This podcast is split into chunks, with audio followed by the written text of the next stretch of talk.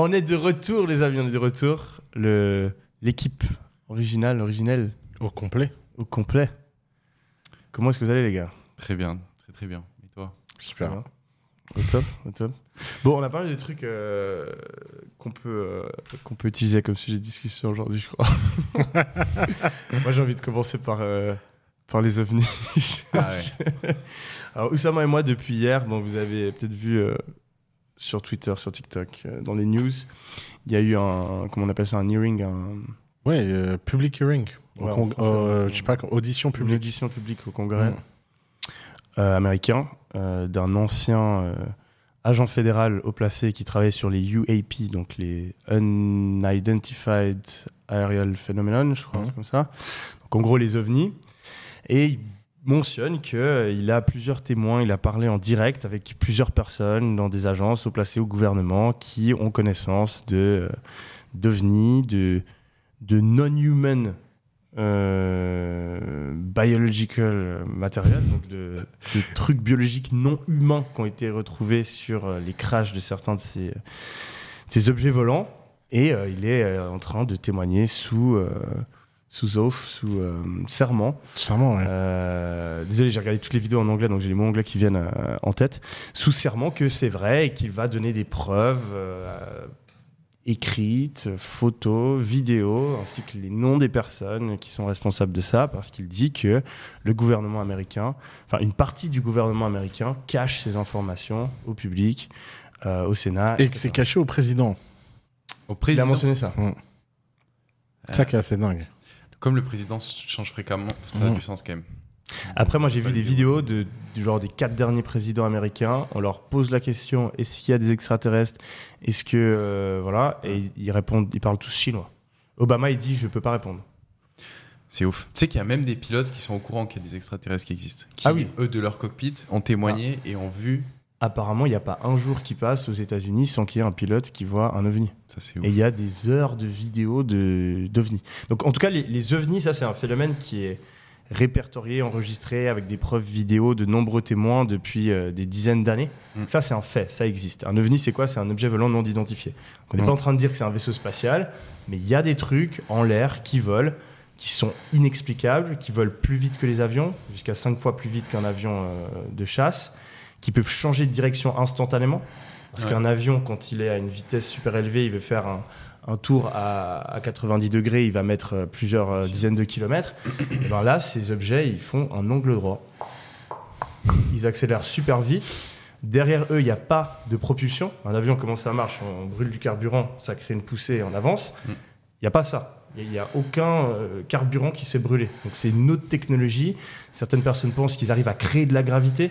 Donc tu vois, tout comme la, la Terre attire euh, un objet vers le bas, eux, ils arrivent à créer de la gravité devant eux et en fait, ils se font tirer par la gravité qu'ils créent. Ces objets sont aussi capables d'aller sous l'eau. Mhm. Et apparemment, il y a eu plusieurs crashs et on a retrouvé des, des, restes et apparemment aussi euh, des extraterrestres vivants. Vivant aussi. C'est ce que le mec dit. euh, c'est ça? On pense quoi, toi Moi, je suis mindfuck là. J'ai pas dormi de la nuit. En plus, j'ai- pas compris parce que. Alors, c'est vrai que je suis pas trop au fait de ce genre de sujet. Euh, parce que je trouve que c'est des sujets à devenir fous si tu commences à tout lire. Mais, mais moi, c'est la première fois qu'il y a un mec comme ça qui témoigne devant le Congrès des États-Unis. Dans le congrès, ouais. Parce que, on... parce que moi, ce qui m'a choqué, c'est que personne n'a l'air. Les journaux reprennent ça, genre. euh, Il y a eu déjà plusieurs personnes crédibles qui ont dit des choses très similaires, mais pas devant le congrès et pas sous serment. Et avec ce genre de background de. Il y, a, des- il y a des mecs qui euh, genre travaillaient euh, dans la zone 51, qui, Mhm. des mecs très haut placés, etc. Parce qu'il a pas l'air, ça a pas l'air d'être un rigolo, le mec. Vous avez vu son audition pas- Il a, un de- il a diplôme en physique et tout. euh. Ouais. Je sais Et pas, je crois qu'il travaillait vraiment dans une partie du gouvernement qui était censée se renseigner là-dessus. quoi. Ouais. C'était vraiment son expertise.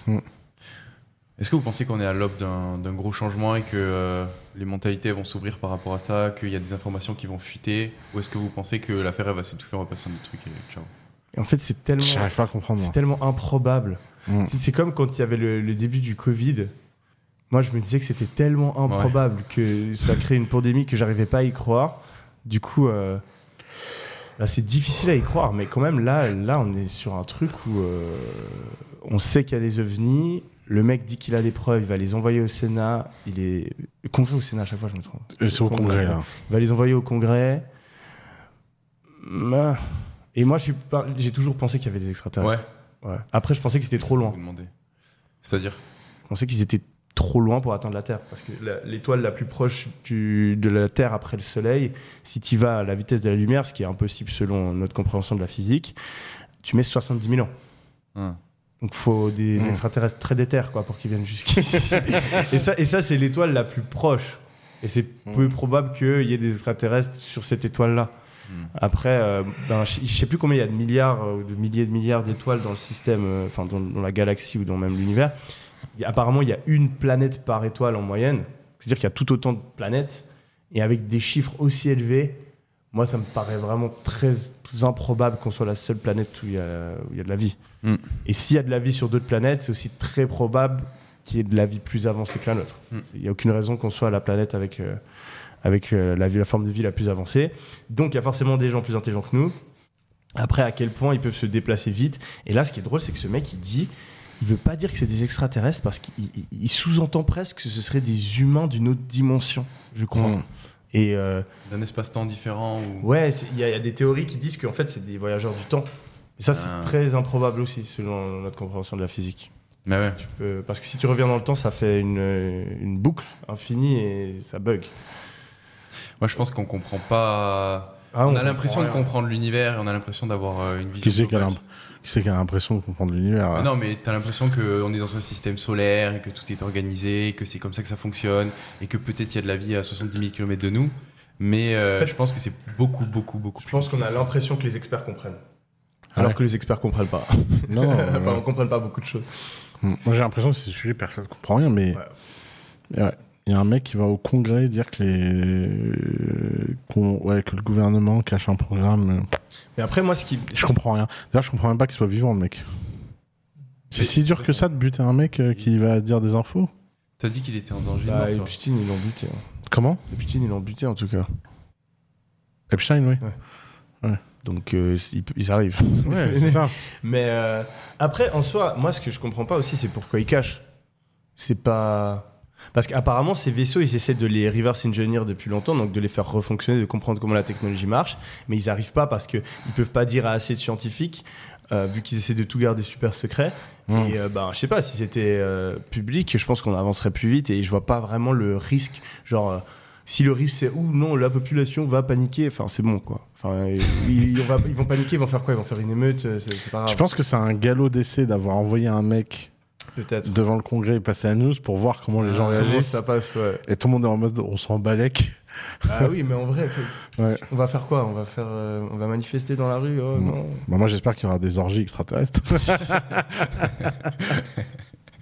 Welcome, les gars. T'as une théorie, une théorie justement qui dit que les extraterrestres sont venus euh, il y a des, il y a des milliers ou des millions d'années sur Terre et qu'ils ont joué avec euh, l'ADN des chimpanzés ou baisé avec des chimpanzés et que le mélange de gènes ou la mutation génétique qu'ils ont fait ont créé les humains. Tu vois, tout comme on Ouais, a ouais. fait euh, des chiens à- avec des loups, ben, eux ils ont fait des humains avec des chimpanzés. Du coup, les aliens ont baisé avec les chimpanzés. Euh, Ou en laboratoire. Peut-être peut-être qu'ils baissent pas. Hein. T'y croyais, toi, avant ou pas? Deux. Aux extraterrestres et tout J'ai toujours cru aux extraterrestres. mais sur Terre? Non, non, non. je- ouais. Ah, comme moi. La vie Ouais. extra. Quand j'étais ado, il y avait un sujet qui me fascinait, c'était euh, l'exo-histoire. Mhm.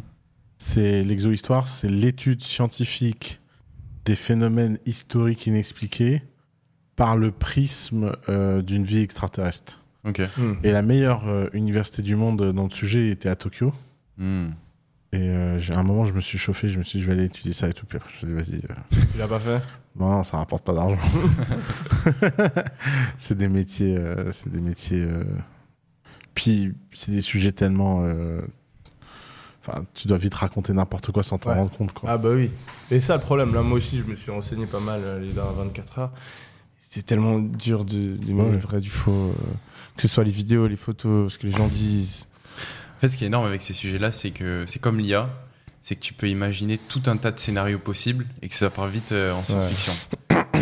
Après si vous voulez nous buter, il l'aurait déjà fait. Ouais. Oui, alors ça, c'est le truc rassurant. S'ils Ouais. existent, qu'ils ont un deal avec le gouvernement américain. Moi, je pense qu'ils ont un deal. Mais c'est ouf. Mais pourquoi le gouvernement américain C'est eux qui dirigent tout ce bail. Et c'est Mm. pour ça qu'ils veulent pas qu'on sache. Moi, ça m'étonnerait que la Russie soit pas au courant qu'il y ait des- extraterrestres qui Bon, ils ont pas l'air. Hein. Bah, vu ils ont, vu- ils ont vu- aussi vu vu des comme ils s'emmerdent sur des sujets à deux balles, euh, Ils, ils ont, ont pas vu l'air- des ovnis, quoi. ils ont pas l'air d'être au courant qu'il y a un plus grand tout, quoi. Hmm. Ouais, c'est vrai. Parce que pour le coup, quand même, si on a la preuve qu'il y a un gouvernement euh, qui a un deal avec des extraterrestres, une fédération galactique, qui a un pouvoir ailleurs et tout, là, niveau pétage de câbles euh, des nationalistes, etc., ça va être euh, Après, de toute façon, ils pourront plus rien moins de pression sur les Arabes, plus sur les aliens. Quoi. Je pense qu'ils vont rager contre les. Bah, non seulement, je pense qu'il va y avoir plein de gens qui vont rager contre les aliens, et en plus, euh, je pense que, que certains vont être au premier. Certaines des personnes contre qui on rage maintenant vont être au premier plan de la rage. Donc ça va être un, ça va être intéressant comme phénomène. Tu T'imagines qui du racisme anti-alien, quoi. Ah oui, mais ça c'est c'est c'est obvious, non? Ouais, mais on se ferait. Moi, je pense qu'on euh, aurait juste peur. hein. Ça dépend. Peut-être qu'ils ont l'air de rien, et quand on va les voir et tout, on va. Mais apparemment, justement, c'est des petits. C'est vraiment comme E.T., genre. C'est Comme dans les on films. les a. Comme on les a présentés. En fait, c'était une théorie justement qui disait que, ah, comme par hasard, les aliens ressemblent aux aliens des films. Mm. Du coup, c'est des gens qui les ont inventés. Hein Mais en fait, tu peux avoir la théorie inverse qui est que les aliens des films, euh, de base, ils ont été faits par des témoignages de certaines personnes et que donc, ben. Mais ça correspond, c'est vraiment les petits hommes verts avec les grands yeux et tout. D'ailleurs, j'ai la même théorie pour les fantômes. Je suis sûr que les fantômes, si. euh, Tu sais, les esprits et tout, la manière dont ils sont mis en scénario dans des films, Ouais. si c'est aussi proche de- des témoignages qu'on a dans la vraie vie, c'est Ouais. parce que c'est inspiré de la Ouais, vraie vie. possible. Et Ça, j'y crois du- moins, par contre, aux fantômes. Aux fantômes, Ouais. aux esprits et tout. Ouais, j'y crois moins. Beaucoup Non, moi, j'y crois pas du tout là. Je crois, genre, euh, des fois, des, des énergies, un peu, des, Mm. des vibrations dans des pièces ou des trucs, mais, mais je pense pas que c'est un esprit, je pense que c'est juste. euh, Vous croyez en la vie après la mort? Euh, non. Je n'ai aucun, aucune opinion. Ouais, tu m'avais dit, euh, la probabilité pour que ça existe, c'est c'est comme pour Dieu. La probabilité qu'elle existe, c'est égal à la probabilité que ça n'existe pas. Moi, c'est même plus profond. La probabilité qu'on n'en sache jamais rien est de 100%, donc euh, ça m'intéresse pas. Quoi. Bah, pour le coup, euh, si euh, il y a des gens qui témoignent. Si on a euh, une, tu sauras. Oui, le plus tard possible, s'il te plaît. je, je bois. et, Ouais. Il y a- c'est drôle, il y a beaucoup de témoignages de personnes qui euh, rapportent avoir vécu des vies antérieures et tout ça. Ouais, alors ça, je suis sûr que c'est, je, je- je suis sûr que c'est tous des blaireaux. Ouais. Mais non, mais c'est simple. Ils sont tous, ils, sont tous euh, rois, reines, euh, guerriers. T'as déjà entendu un témoignage d'un mec qui Il y a un dit mec dans les commentaires qui avait dit justement que lui, justement, il se rappelle Ouais, être paysan. sans blague. sans blague, sans blague. Maintenant que j'ai dit ça, euh, ouais, vas-y quoi. Ah, Moi, j'avais entendu une vraie histoire d'un mec qui, euh, qui était un, un petit enfant et il racontait la vie qu'il avait euh, dans une maison euh, à des centaines de kilomètres de là où il est né, avec son chien et tout. Et genre, euh, quand ils se sont déplacés avec sa famille, bah, tout était identique à ce qu'il racontait. Ouais, je suis sûr que c'est bidon ce genre d'histoire. Ça va, il fait les frissons. Étant un storyteller, je vois très bien comment tu crées ce genre d'histoire. Je... Mais tu sais que, bah, du coup, euh, moi, hier, j'ai vu un ovni. hein. Oui, mais ça. Non, mais mais c'est vrai. Ah. Toi, tu cherches la merde sur Non, mais Internet. hein. c'est v- franchement. Alors, j'ai- vu vite fait. J'étais assis juste là. T'étais tout seul Je tourne la tête. J'étais avec un pote. Il me dit Regarde. Je tourne la tête. Et je vois euh, un truc comme ça, genre, qui part. comme ça. Genre, au Tu, début- rentres- au tu début, rentrais de soirée? Tu rentrais de Hein? soirée ou pas? Non, non. euh, rien bu, euh, sobre, euh, genre 23h, quoi. Truc, il avance comme ça. Et après, il, part, il accélère. Il accélère super vite. Il part comme ça. Et alors, moi, à, à 70% de chance, je pense que ça a devenu à 30% de chance, c'était une, une, une étoile filante. Ok. Parce que j'ai vu plein d'étoiles filantes dans ma vie. Ça ressemblait pas à ça. Ok. Mais je l'ai pas assez. Genre, j'ai- j'ai- il faisait nuit, genre, j'ai mal vu. Hmm. Mais et c'était pas un avion. Et c'est et c'est trop bizarre qu'en plus, le jour même où je, commence à Ouais. regarder que des trucs comme ça, je vois ça. Tu vois ça. Et j'a- j'avais des frissons, j'étais là, mais what the fuck. Mais c'était la première fois de ta vie où t'étais aussi Première- proche d'un truc. Ah, euh, première fois que je je pas expliquer. aussi bizarre dans le ciel. Première fois. Moi, je crois à tout. Euh, les esprits, les aliens, les ovnis. Moi, je, je crois à tout. Tu crois au loup-garou? Non, ça, j'y crois pas. Je crois pas aux Ah ouais? vampires non plus. Les vampires, non? Non, les vampires. Pourtant, moi, je connais des gens, ils, Moi, je connais des gens qui ils, ressemblent à ils des vampires. ils aiment bien se mordre dans le cou et tout. Ah ouais Ah ouais, ça, c'est un autre contexte encore. Mais, encore une théorie du complot qui, du coup, est peut-être vraie, quoi. Bah, de toute façon, ces histoires d'aliens, là, si le gouvernement est au courant qu'il y a une fédération galactique, machin, je te dis, ça va. c'est- Déjà, moi, je le prends très très mal de pas être au courant. Putain, où ça va, Marne T'es pas au courant. Non, mais ça m'énerve. Pourquoi les aliens ne m'ont pas contacté quoi Euh, Mais tu sais, toutes ces histoires de gens qui se font aspirer dans une soucoupe et tout. mais, Oui. mais pourquoi Ah, ça, pas moi entendu aussi. Ça se trouve, c'est vrai. Ah, mais comment ça t'a Dans leur sommeil. C'est vrai. Les gens pensent qu'ils sont en train de rêver, et en fait, euh, il y a D'ailleurs, certains- d'ailleurs, vous avez vu que le prochain Pixar, Non. euh, c'est le sujet d'un enlèvement euh, d'un petit garçon par les extraterrestres. Ah, ça, j'avais pas vu. Ah, J'ai tellement, tellement envie que ce soit vrai. je sais pas si je peux changer de sujet maintenant, parce que c'est quand même intéressant. Mais vous avez parlé de Barbie ou pas encore? Non. C'est une dinguerie, ça, quand même. J'ai rien su. Bah, le monde, le Instagram est rose depuis Ouais. trois semaines. Ouais, je regarde plein ça. Google, euh, Google en Il y rose a tout le monde qui me parle de ça, j'ai j'ai jamais vu un seul truc en ligne. Je suis pas allé le voir le film, mais genre, pourquoi est-ce qu'ils font un marketing aussi balèze? Parce qu'ils sont forts. Mais pourquoi est-ce que tout le monde, genre même Google, s'allie avec euh, la normal. production de Barbie? C'est normal, c'est un phénomène. euh, c'est un, fait, c'est, Bon, c'est Barbie, un, c'est gros. hein. c'est un phénomène de société bien plus gros que Ouais, t'imagines. hein. C'est énorme, Barbie. Ouais. Mais ils ont plus trop refait le truc depuis 20 ans aussi. Hein. Ouais, et puis là, ils, ils font, ils font leur comeback euh, avec un quoi, en film. fait C'est un film. euh, C'est un film euh, Ouais. sur Barbie euh, qui, qui est plutôt bon. Moi, j'ai trouvé très très bon. Ah, tu l'as vu Ouais, j'ai vu, ouais. Et euh, il est vraiment bien. Euh, c'est un bon film. T'as vu Oppenheimer? Ouais, j'ai vu Oppenheimer. Et, ouais, j'ai vu Mission Impossible, le dernier là aussi, qui est incroyable. Ouais, faut que j'aime faire de films. Là. Euh, mais bon, euh, et après, c'est très très facile parce qu'en fait, ce qui est incroyable, c'est que moi, en plus, ça m'intéresse vachement comme Bah sujet. C'est que Barbie, pour moi, c'est ce film où le storytelling se passe autant en dehors du film que dans le film. Mm. Et à nouveau, tu vois, c'est ce fameux truc de. Tu sais plus ce qui est réel, ce qui est faux, ce qui est vrai, ce qui est. C'est l'avenir du storytelling, ça.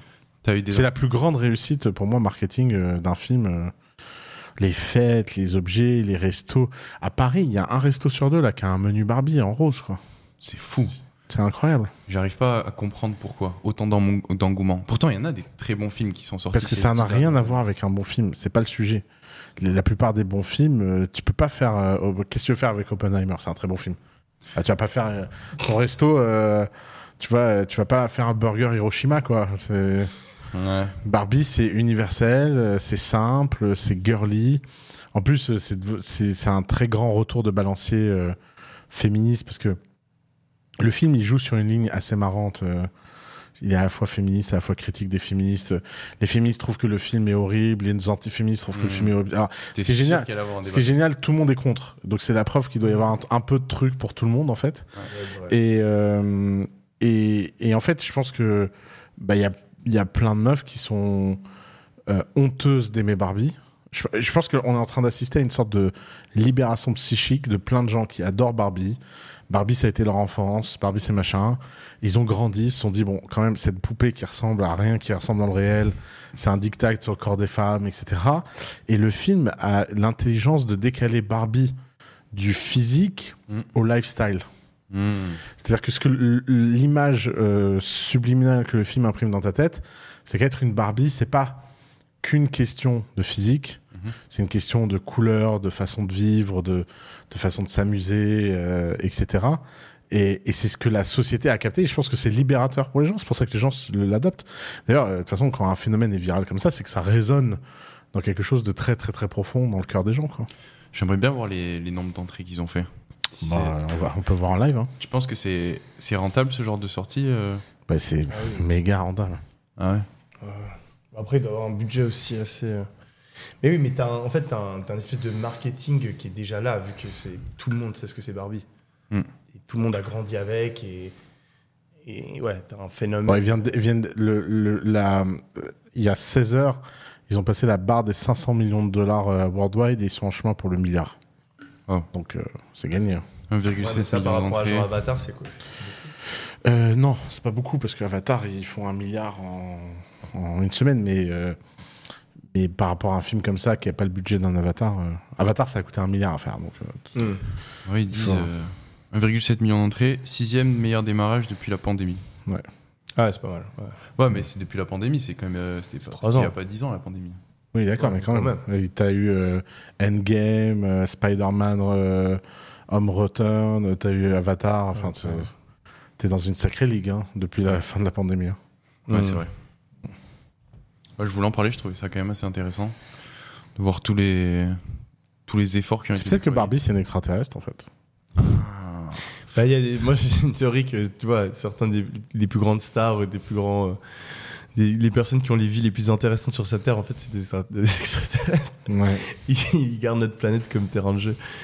Ils viennent et ils se foutent dans les meilleures vies. Moi, je ferais ça si j'étais un Mm. extraterrestre. Si ça se trouve, la Terre, c'est un asile planétaire. on, nous, on nous met tous là parce qu'on est tous un- complètement c'est un timbrés. GTA. Et, euh, et de temps en temps, on a, le- on a le droit de sortir du lot. Et... Quand j'étais petit, j'étais convaincu, convaincu de ça. Que genre, euh, ce que tu dis là, qu'il y avait plein de, de, de personnes qui avaient des formes humaines et qui n'étaient pas des humains, qui étaient genre des robots euh, envoyés sur Terre. euh. et maintenant, ça aussi, tu crois toujours Hum, bah, du coup là, euh, maintenant qu'Yomi en reparle, c'est vrai que Ça revient Mais tu sais, moi, j'avais. il y a- flash. Il y a 10 ans, j'avais été dans un peu. euh, comment on dit un rabbit hole en français genre le... Euh, un- Je suis perdu dans un- une, une abysse sans fond. Ouais, dans- dans- en gros, plein de vidéos à la suite qui parlaient de, de trucs extraterrestres. J'avais regardé plein de documentaires, etc. Mais j'y croyais pas trop. Maintenant, je retombe sur les mêmes vidéos, mais avec un nouveau, un nouveau regard dessus. Et tu te dis Et peut-être que dis, putain, ça se trouve, c'est tout ça, c'est vrai, quoi. ce serait ouf.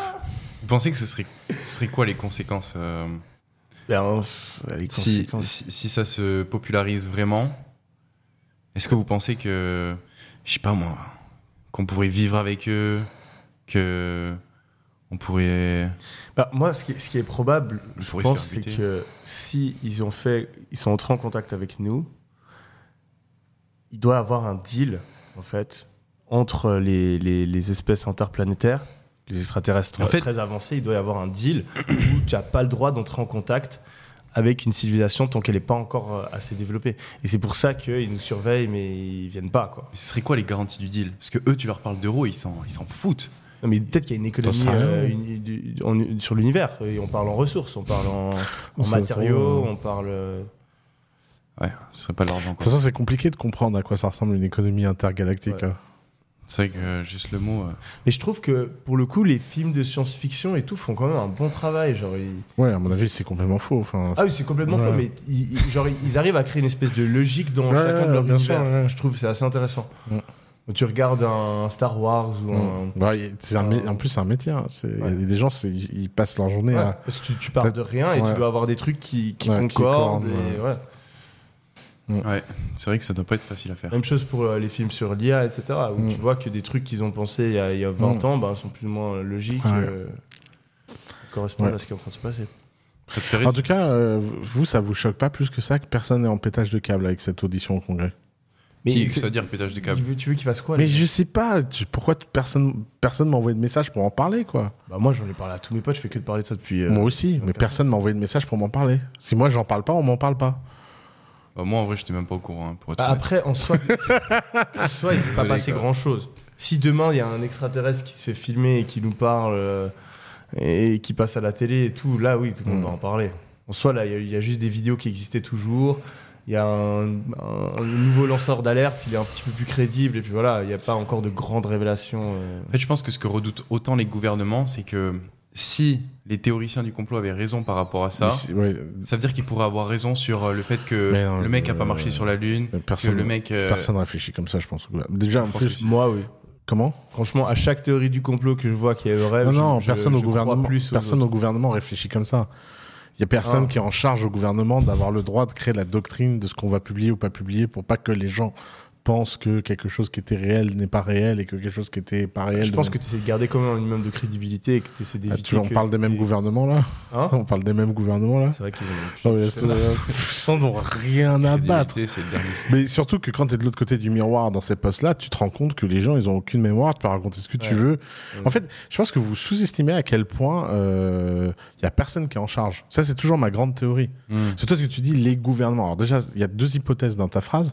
C'est que d'abord, les gouvernements, ils parlent entre eux. À mon avis, ils parlent pas. Et Ils savent même pas se parler. Euh, tu t'as déjà vu une réunion européenne? À quoi ça ressemble? Genre, tu sais, quand on réunit tous les... Genre un G7 ou un G20. Ah, quand mais tu toi, remontes- je sais que t'étais à. non, mais imagine, il n'y a pas un mec qui parle anglais correctement. Ils sont tous en train de la table en train de lire une feuille comme ça. Ils ont tous des anglais éclatés au sol. Oh, gna, gna, gna, gna. Il y a tout le monde qui roupille. C'est pas, euh, c'est pas ce qu'on, c'est pas ce qu'on imagine en fait. Oui, mais après là, tu parles de Tu parles pas du top du top. Tu parles des Je parle des chefs d'État, là. Le Le G20. il change tous les 4 ans. hein. Et alors Tu parles de qui Des hauts fonctionnaires? Tu connais un haut fonctionnaire français qui parle anglais correctement? Oui, mais ils, ils ont des traducteurs. Mais non, ils ont pas, ils ont pas de ressources. ils ont ils ont pas- l'oreillette. et Mais ça c'est très dans la- rare qu'ils aient l'oreillette, c'est dans les Je réunions pense les que plus quand officielles. Macron il parle à Poutine, il peut quand même coordonner des trucs. Ouais. Enfin, pas maintenant, mais genre. Bah, euh, euh, clairement se mettre pour- d'accord sur un truc. Enfin, c'est deux personnes, quoi. pour avoir vu Ouais. être dans les pièces et voir les réunions, la plupart du temps, ils parlent de banalité. Ils ont des Sherpas qui se voient, c'est vrai. Il y a- Ouais. il y, a le niveau des Sherpas Ouais. qui est vrai. Ouais. Donc t'as des mecs, euh, machin. Mais les mecs, euh, ils passent des, des heures à parler. Est-ce que le manteau. euh, Par exemple, un des grands sujets tu- tu- des Sherpas, quand il y a les voyages en Russie, c'est que les présidents russes adorent prendre des photos dehors sans manteau. Et les présidents américains occidentaux qui viennent, ils ont froid. Et donc ils ont un manteau, et donc tu as le président russe qui a pas de manteau à côté de mec. Donc ça fait, tu vois, en termes d'image, ça fait le mec euh, qui est froid à côté du mec qui est, qui est solide. Et donc tu as des négos sur est-ce qu'ils vont porter un manteau ou pas? Ok, mais donc du coup, s'ils sont capables de s'obséder de l'image au point de manteau pas manteau, tu penses pas qu'ils sont capables euh, Bah non, de parce qu'ils ont pas le s'obséder temps. sur des trucs euh, Ils ont pas le temps. Ils passent tellement de temps là-dessus. Ça veut dire que tu penses pas qu'il y a un contrôle sur l'opinion publique? T'as vu la vidéo euh, des médias qui disent tous exactement la même chose, Ouais. les médias locaux? Ouais. Moi, Il y a quand même un contrôle sur l'opinion publique. Euh, c'est les médias de locaux qui sont de la merde. C'est en fait ce- ce- Tu as vu ce- cette vidéo ou pas ce- ce- cette vidéo, elle prouve quoi? Elle prouve que tu es dans un monde où tout le monde copie tout le monde et tout le monde reprend exactement la même dépêche. Non, non, là, ils, ils disent mot pour mot la même chose. Oui, Donc, ils ils se sont fait tous envoyer un script et ils se sont pas fait chier à le et exactement. Tous dit. Comme l'AFP qui ça veut dire que tu es capable, euh, qu'il y a une entreprise du coup qui est capable de faire dire exactement la même chose à euh, des dizaines de chaînes télé euh, différentes. Pour influencer. Ça veut bien dire qu'ils peuvent contrôler l'opinion publique d'une grande partie de la population. Quoi. Non, mais c'est- le sujet, il est dans l'autre sens. Il n'est pas que tu as cet effet-là, il est que les mecs qui décident de cet effet-là sont pas homogènes. Ouais. Et ils changent tout le temps, et tu as des luttes internes, et. Pour, euh, pour, pour les médias, tu as quand même euh, quelques petits gros groupes contrôlés par les mêmes personnes, euh, par exemple aux US. Tu veux dire les gens qui possèdent les médias? Ouais. Ouais. C'est quand même. Quand même. T'as as 10 milliardaires qui peuvent pas se blairer. euh, Mais Pas tant que ça, t'en as genre trois qui contrôlent tous les médias américains. Mais non. Ah oui Et, euh, Ah, je te jure. mais non, mais n'importe quoi. Oui Attends, on va vérifier en live. Je peux pas le croire. Mais je te Toi, tu penses je pas qu'il y a un agenda, le, euh, document. Mais, euh, Mais non, tu- il y a pas de personne qui contrôle l'opinion publique Mais non. J'arrive pas à croire que tu puisses c'est quoi l'agenda? Bah, je sais pas, t'as as envie de, de faire élire quelqu'un, tu vas clasher le, le parti opposé et encourager euh, la a personne plus- qui se fait élire. Alors, on va prendre une data toute bête aux US, les super PACs. Ouais. Ok avec, Vous connaissez un peu les super PACs ou pas? Donc, aux US, pendant des années, il y avait une obsession, depuis un président qui s'appelle Andrew Jackson, d'éviter que l'argent puisse influencer les élections. Mhm. Et donc, il y a les lois sur le financement électoral qui ont été et qui ont rendu le financement électoral des campagnes extrêmement compliqué.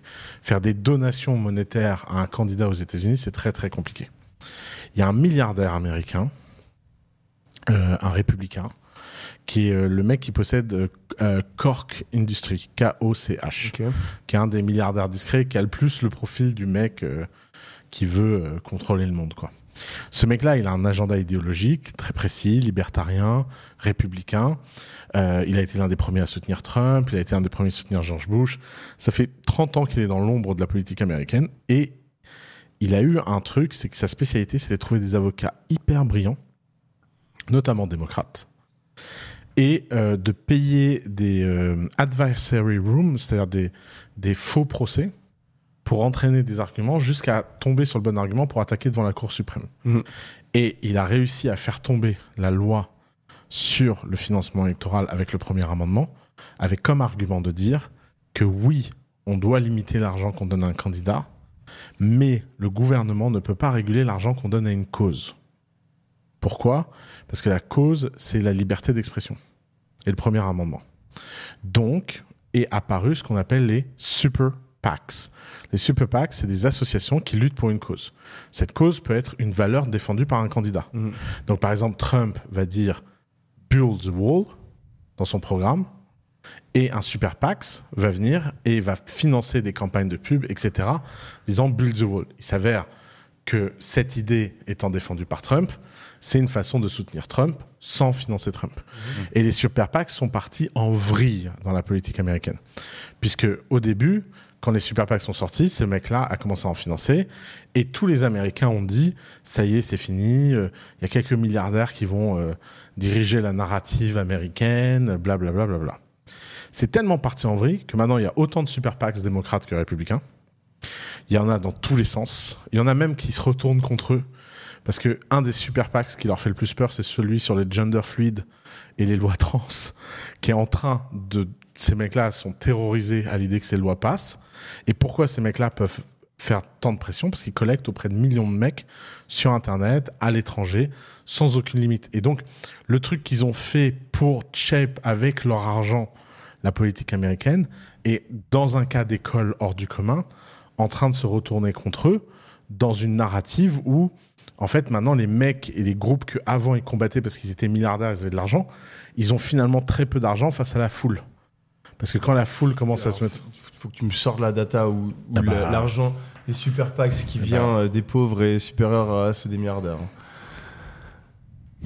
Tu penses que les super packs qui récoltent de l'argent euh, sur euh, des Bah, cagnottes en ligne ont plus de thunes bah, que ceux qui sont soutenus par les Je vais- milliardaires je- alors, non seulement ils ont plus d'argent, Super PACs, libéraux.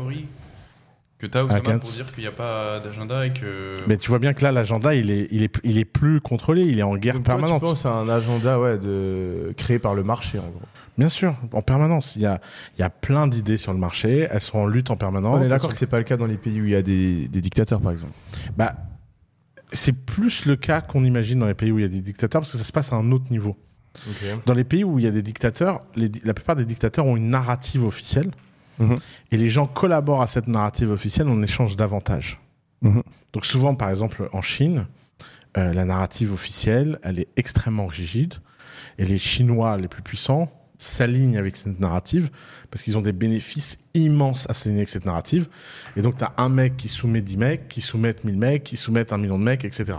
Mais en fait, ils sont tous complices parce que souvent, quand on analyse les dictatures, on les analyse souvent en disant euh, Ah, c'est des petits peuples qui souffrent du méchant dictateur. Mais non, les, Russes, ils sont complices de Poutine, les Chinois, ils sont complices de Xi Jinping. C'est juste qu'ils ont un truc à y gagner qui est compliqué parce que, en fait, quand tu dans le système, ça va bien. Puis de temps en temps, tu sors du système et tu sais pas trop pourquoi tu es sorti du système. Et puis là, tu te prends la tornade, mais personne ne te soutient parce que les autres sont encore alignés Mm. avec le système. Mm. Et cette idée, elle est pas de moi. Euh, C'est, c'est pour moi l'un des plus beaux livres qui a jamais été écrit. C'est de la Boétie, de la servitude volontaire, qui explique qu'en fait, en tout dictateur, il y a avant tout une soumission volontaire des peuples. Ah oui, bien sûr. Et donc, en fait, dans les dictatures, ces idées se passent en arrière-plan. Tu vois, par exemple, en Chine, il y a des, il y a des luttes idéologiques très violentes entre la directive de la roue de la soie, la directive euh, euh, du commerce, etc. Mais ça vient, ça part, euh, c'est caché, on n'en parle pas, on essaie d'influencer. Mais c'est très rare qu'il y ait un moment, un mec, tout seul, qui a le droit de décider que un truc va aller dans un sens, sans un apparat idéologique massif, puissant, euh, qui soutient sa cause.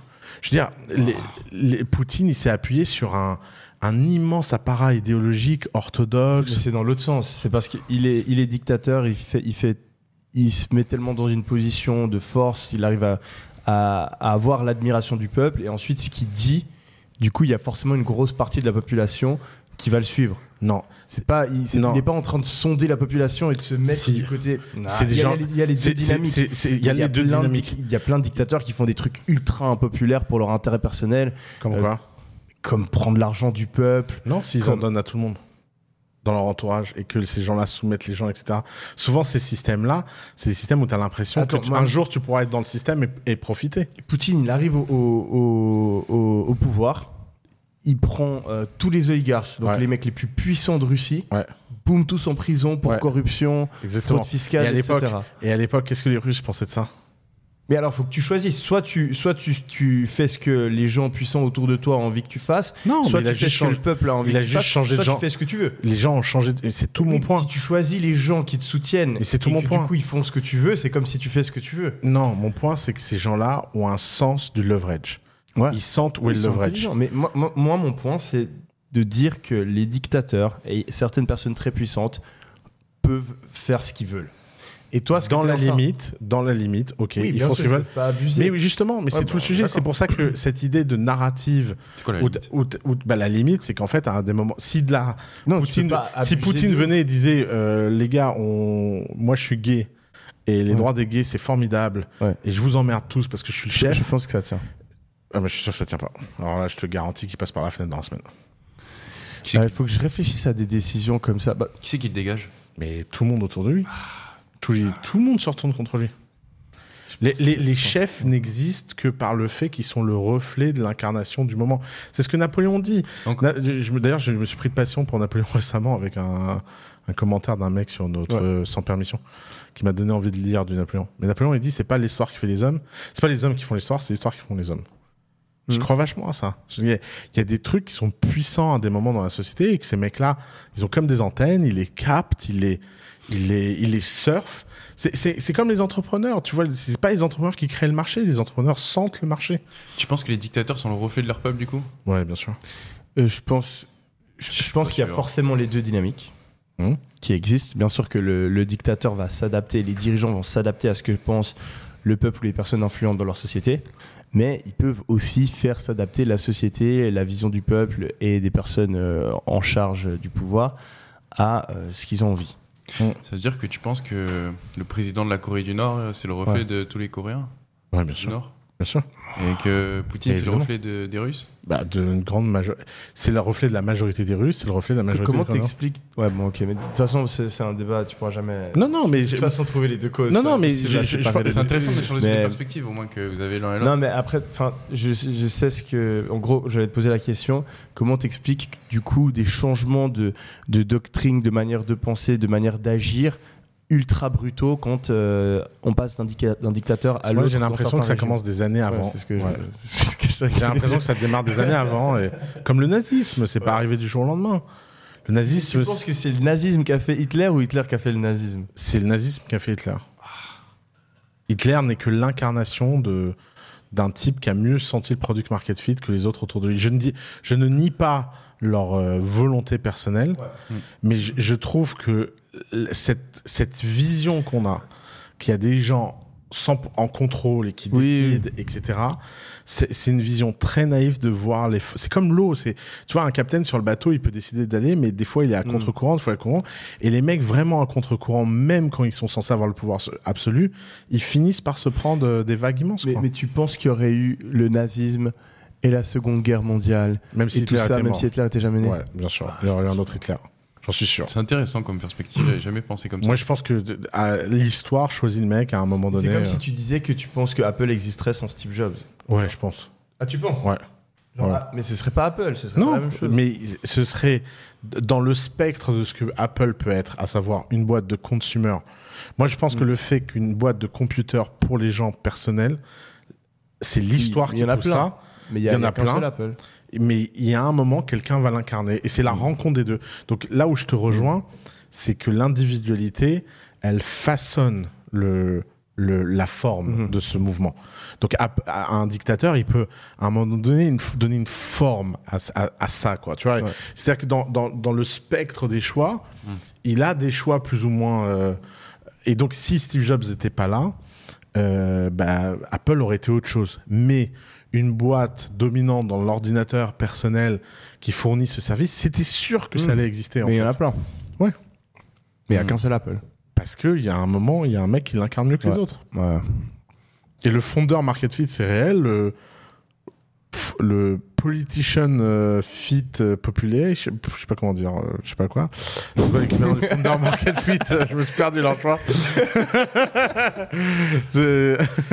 Politician euh, People Fit. ouais, politician people fit, il est réel.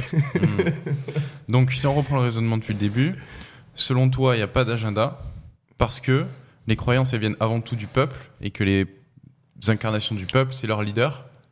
C'est en fait, moi, moi En je fait, pense qu'il y, a- y y un y des individus qui créent des Ouais. narratives. Mhm. Mais, mais tu as besoin qu'elle résonne déjà profondément avec le peuple à un moment Oui. spécifique. Et que Ouais. tu peux pas créer un truc qui n'a pas déjà une, une, une- un besoin d'être en fait chez les gens. Je vais même essayer de te reprendre juste pour le plaisir, vraiment le raisonnement profond. C'est toute idée qui existe, un jour, elle a été shape par un individu. Mhm. à un moment donné, il y a toujours le pouvoir de l'individu. Parce que le pouvoir de l'individu, il est réel. Mais il n'est pas à l'endroit où on croit. C'est-à-dire qu'à un moment donné, euh, cette table, euh, elle a cette forme, etc. Parce qu'à un moment, il y a un type qui a décidé que cette table, elle serait en bois, qu'elle serait comme ça, que machin. Mais le fait qu'on mange tous sur des tables, c'est une évidence qui nous dépasse. Parce qu'en fait, il n'y a pas de meilleure façon de manger que de s'asseoir à une table. Mm. Donc il y a un moment, ça devient une forme dominante. Après, chacune des tables et chacune des formes de table, c'est des individus qui décident et ces individus sont dans un marché. Les idées, il y a un marché des idées, il y a un marché des narratives et ces narratives, elles sont plus ou moins fortes à des moments donnés. C'est pour ça que cette idée de l'opinion et du spinach de l'opinion, c'est une idée un peu naïve que de Mm. croire que des mecs qui sont dépassés partout au centre du pouvoir, dans des démocraties où il n'y a pas tant de marge de main-d'œuvre que ça, sont vraiment responsables en groupe d'une vision cohérente du monde. Au Pentagone, euh, les mecs doivent passer leur temps à pas être d'accord entre les mecs qui veulent faire la guerre en Ukraine, les mecs qui veulent pas faire la guerre en Ukraine, les mecs qui veulent lancer des missiles. Et toutes ces narratives, elles existent. Et il y a des mecs qui doivent être bons à parler au président à un bon moment. Et puis si ça se trouve en fait, euh, Biden il est plutôt pro-ukrainien parce que son fils il a donné, je sais pas. En fait, tout ça, c'est c'est on- moi de mon expérience, la vie est en couleur et je ne rencontre que des gens qui parlent en noir et blanc. Hmm. C'est plus le bordel que. Mais bien sûr. Et ça, et ça veut pas dire qu'il n'y a pas des moments où il n'y a pas des phénomènes réels, mais c'est jamais systématique. Euh, par exemple, une des plus belles créations de narrative du monde, que j'adore, c'est Coca-Cola et la couleur rouge pour Noël. Ça, c'est un vrai cas d'école de narrative. Le Père Noël, il est vert. Saint-Nicolas, il est vert. C'est un personnage qui est tout vert. Coca, c'est une marque qui est rouge. Il commence à faire des pubs en mettant la figure de Saint-Nicolas, il l'habille en rouge. Il y a un mec chez Coca qui, à ce moment-là, a shape notre vision collective du Père Noël. Mais il n'empêche que c'est venu résonner avec notre envie de ce rouge. Si ça se trouve, le mec, il aurait fait euh, euh, bleu, euh, on n'aurait pas, cap- on n'aurait pas, on n'aurait pas capté.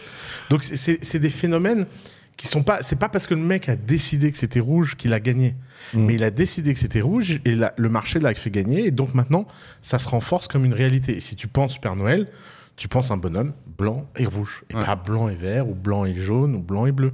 Hmm. C'est comme on, on parlait la dernière fois de Arnold Schwarzenegger. Ouais. C'est que pour que des gros trucs arrivent, t'as besoin qu'il y ait la bonne personne au bon moment Ouais. et que ça résonne avec le, le- même la psychologie humaine, Bien je dirais, de base. Hmm. Hum, mais après, hum, typiquement, bah, le truc des extraterrestres, toi, tu, du coup, tu crois pas que. Tu Bah, crois que c'est- c'est faux que Bah non, c'est possible. Moi, Donc ça veut quand même dire qu'un petit groupe de personnes est Ouais. capable de cacher un truc à Bien la masse de- pendant des ah, années. j'y crois ça. Mais à mon avis, ce qui est intéressant, c'est comment ce groupe de personnes vit, comment ils ont caché. Et c'est pour ça qu'à mon avis, ils sont veulent pas- de l'argent du budget euh, euh, de l'État américain Ouais, ouais, et tout. Genre ils disent que l'argent c'est pour, euh, je sais pas, l'étude euh, des, euh, des, des sols euh, et en fait ils prennent tout l'argent pour leur programme de- d'études d'OVNI et tout. Putain, pour que personne ne le sache. Ouais. Ça me paraît tellement Et apparemment ça fait depuis la fin de la deuxième guerre mondiale qu'ils ont retrouvé des trucs et qu'ils étudient et ils ont ils captent rien. Mais à part ça, imagine, euh, c'est l'exemple qui disait, tu, tu donnes, tu mets un réacteur nucléaire en l'an 1400, tu leur donnes. Ah, là, Qu'est-ce qu'ils vont faire C'est sûr qu'ils pensent que c'est des extraterrestres. ils, que ils vont rien faire. le ciel leur Ils tombe peuvent l'étudier pendant des centaines d'années, ils vont rien faire. Ouais. Donc reverse engineer, c'est le bordel, c'est difficile. Très dur. ouais. Ouais. Ce serait peut-être des versions humaines du futur, quoi. Non, mais alors ça, j'y crois encore moins. hein, Ça... J'ai l'impression que c'est ce qu'il dit le mec là, Grouch. Là. Ouais, mais. je Parce qu'à sais chaque pas. fois qu'il dit extraterrestre, il est là, ah, je préfère pas. euh, Il parle de Utiliser temps ce aussi, terme. d'espace-temps, euh, de ce que tu m'as dit, parce que j'ai pas compris, moi, mais... T'imagines si c'est des mecs qui. Ouais, pff, Tu connais la théorie où si tu reviens dans le temps, vu que Tu ça crées un marche nouvel pas, arc. tu crées un nouvel, un Ouais. nouvel univers, une Ouais, nouvelle tu crées un- dimension. Vous pensez que l'IA, ça peut nous aider à interpréter la situation ou pas? Non, là, je pense Voilà. que l'IA, elle, est- démissionne là. L'IA, Étant donné que l'IA, elle est entraînée Mais sur on le pourrait savoir. refaire le truc des scénarios là. Ouais. Et Ah on ouais, lui donne les faits, ouais. on lui dit. euh, Ouais, on peut le faire. Il est bien, mon petit outil pour Ouais, ça, c'est là, c'est ouais. cool. C'est une- quoi J'ai utilisé au moment de Wagner, euh, c'est un petit outil, tu mets euh, la situation. Ouais. Et ça ça donne pas la réponse, ça donne toutes les réponses possibles et tous les scénarios possibles. Intéressant. Donc ça permet toi faire d'explorer des, Ouais, des théories des De voir lesquelles te semblent les plus D'ailleurs, j'ai fait une intégration avec Miro pour que ce soit plus joli, Ouais. cet outil. Ah, si tu c'est veux, je te la je- Pourquoi t'as fait ça Pour mon studio de dessin animé, pour inventer des scénarios.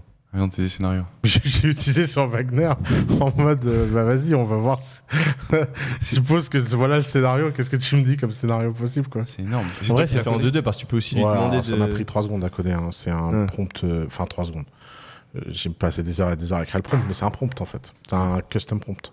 Tu peux, en, en fait, tu lui demandes de faire un résumé de la situation, après tu lui prends ce résumé et après fais-moi les Non, en fait, euh, je, je lui dis que. Tu lui donnes les faits, toi ouais, quand même exactement. C'est chiant, ça. ça prend Bah du oui, ça, ça prend du temps. oui. Mais en même temps, je sais pas trop comment faire autrement. Quoi. Bah, tu prends des articles et tu. Oui, alors tu pourrais le faire ça, oui, s'il y avait des articles, effectivement. Mais il faudrait trouver plein d'articles bien faits, machin. Ouais. Autant écrire euh, un bon paragraphe. euh.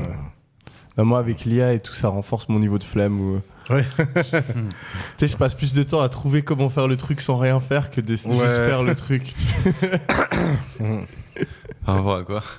Ouais. Mais je sais pas, bah, imaginons ça là, et je, serais prêt à, à passer plus de temps à trouver un système qui va aller prendre des informations sur Wikipédia, sur, euh, Hmm. sur des articles de news et qui va faire un résumé parfait, faire le prompt et l'intégrer, plutôt que juste taper le résumé moi-même à la main en, en 10 minutes. Ouais. Parce Ouais, que ouais. ça, me- ouais, je. Mais je suis souvent comme ça. Genre, quand j'étais à l'université aussi, je passais plus de temps à réfléchir quels étaient les sujets que je devais étudier le plus et qui avaient le plus de chances de tomber dans l'examen et la meilleure manière de les étudier, plutôt que juste étudier toute la matière. D'ailleurs, ça, c'est un trait de caractère ca- commun des, des entrepreneurs qui ont le plus de succès, c'est qu'ils recherchent toujours le chemin le plus direct et le plus simple pour faire un truc. Ouais, bien sûr. C'est trop important ça. C'est hyper important. ouais. C'est comme ça que tu fais, que t'es le plus productif en fait. C'est le Ouais, problème. c'est que comme ça, surtout que t'es le moins con, quoi. Il y, a, il y a les deux stratégies. Moi, je connais beaucoup de mecs qui aussi juste travaillent de ouf et font tout. Au lieu de trouver le meilleur truc à faire ah ouais et juste faire ça. Il gagne de l'argent Moins. Ouais, quand même. c'est ouais. Mais C'est c'est quand même une.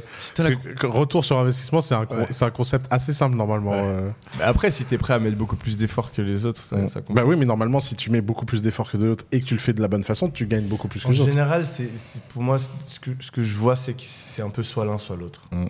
T'as les gens qui sont très bons pour trouver les bonnes choses et faire que celles-là, et t'as Mm. les gens qui sont très bons pour faire beaucoup de choses. Quelqu'un qui fait beaucoup de choses et qui trouve les. Parce qu'en fait, tu, tu utilises du brain power, en fait, Mm. à, à réfléchir quel truc faire, et souvent, les choses les, les- les- les- qui te font le plus avancer, c'est des choses qui sont dures mentalement à faire. Ouais. Et donc, t'es passer ton temps à faire que des choses très dures qui vont te faire avancer très vite et euh, trouver ces choses-là très rapidement, je pense que c'est très difficile. Hmm. Ouais, 100%. Mais euh, je l'ai vu ça quelque part dans un livre que si t'as la croyance que faire de l'argent c'est difficile, inconsciemment tu te saboteras et tu chercheras pas le chemin le plus direct et le plus Ouais, simple. bah, c'est sûr. ouais. Tu, te feras, tu penseras que c'est difficile et du coup tu te créeras des problèmes tout seul. Mm. Et t'as des mecs comme ça, et genre ils travaillent pas, ils font juste un coup tous les trois ans et ils font énormément d'argent d'un seul coup. Ouais, ça, ça, ça, ça, ça, c'est un skill rare. quand même. C'est de la crypto. C'est très beau.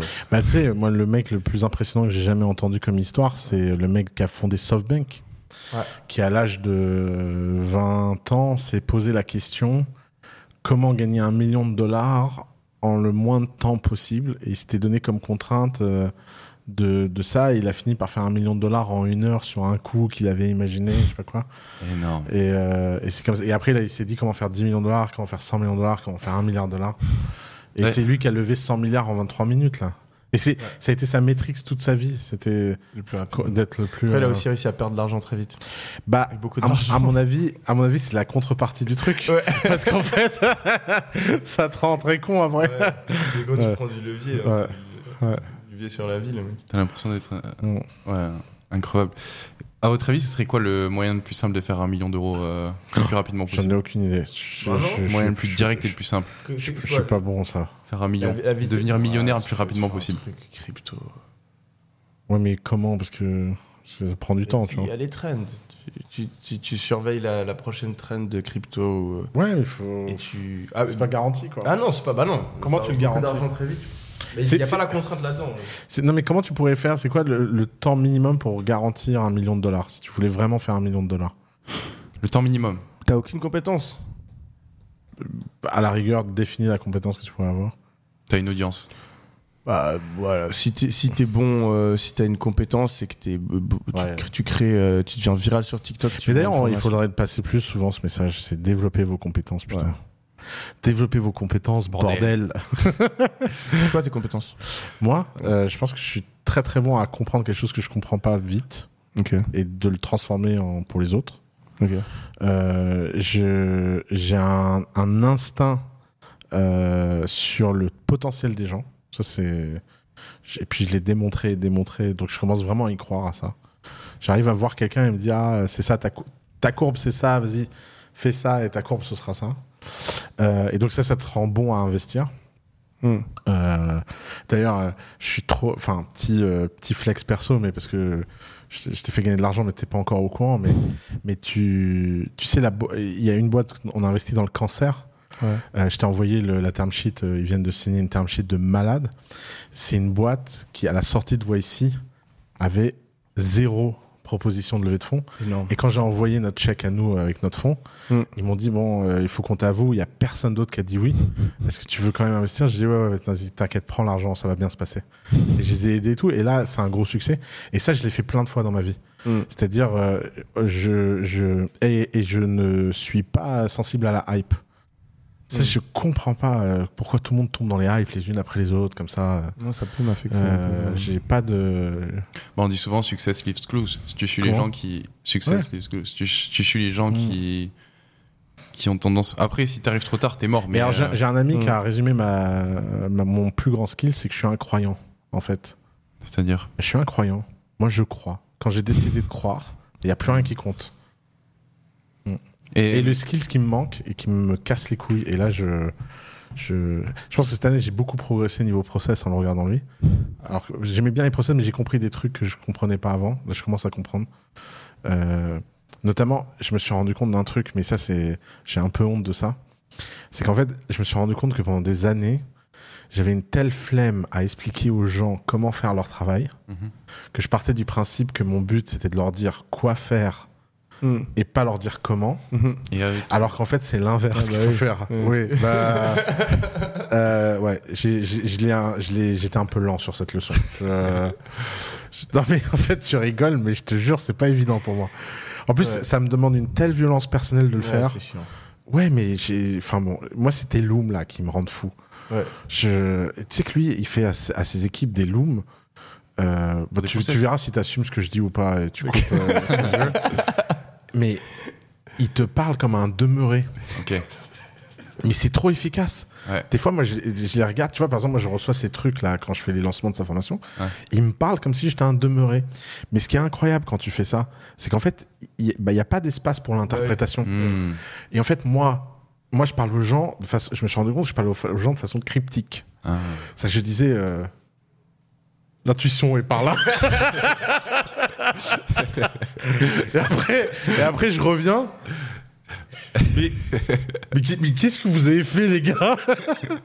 Et parce qu'en fait, j'ai toujours eu la croyance que, en fait, ce qui était clair dans ma tête, Ouais, c'est hyper clair C'est une dehors. grosse réalisation qu'il faut avoir. hein. Et, et en fait, euh, j'ai pas. Donc ça, c'est mon gros travail euh, de l'année parce que l'IRA Auto, je veux pas la foirer cette boîte de ce point de vue-là. Mm. Et donc là, là, je fais des looms, je fais des trucs et machin. Et j'ai pris une décision. J'ai essayé de trouver un COO japonais parce que le meilleur peuple de Yomi du monde, c'est les Japonais. Parce que les Japonais, c'est des Yominés, tu vois. Je suis une espèce.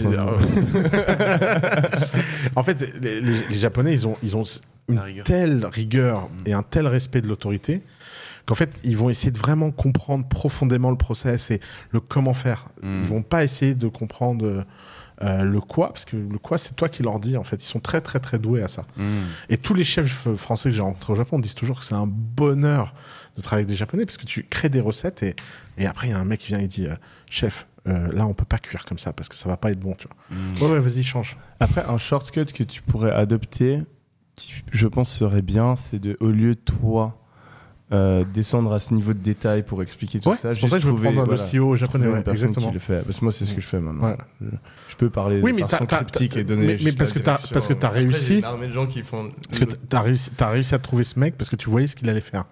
Moi, Mm. avant, ce mec, il n'existait pas dans mes dispositifs parce que je n'étais pas au courant, tu vois, que ça existait en fait.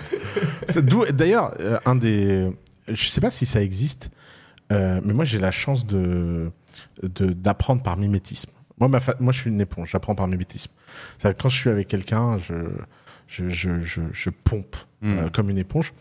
Mais euh, euh, euh, en fait, euh, la- l- ce serait génial qu'on puisse aller en stage dans les boîtes des uns des autres, mais en tant que Ouais, stagiaire, très humblement, tu vois. Hmm. Pas euh, en tant que, tu vois, genre, euh, Moi, j'adorais être le stagiaire. Je l'ai fait plein de fois dans ma vie d'aller euh, voir des gens et de passer une semaine avec eux, juste de regarder euh, Je regarde.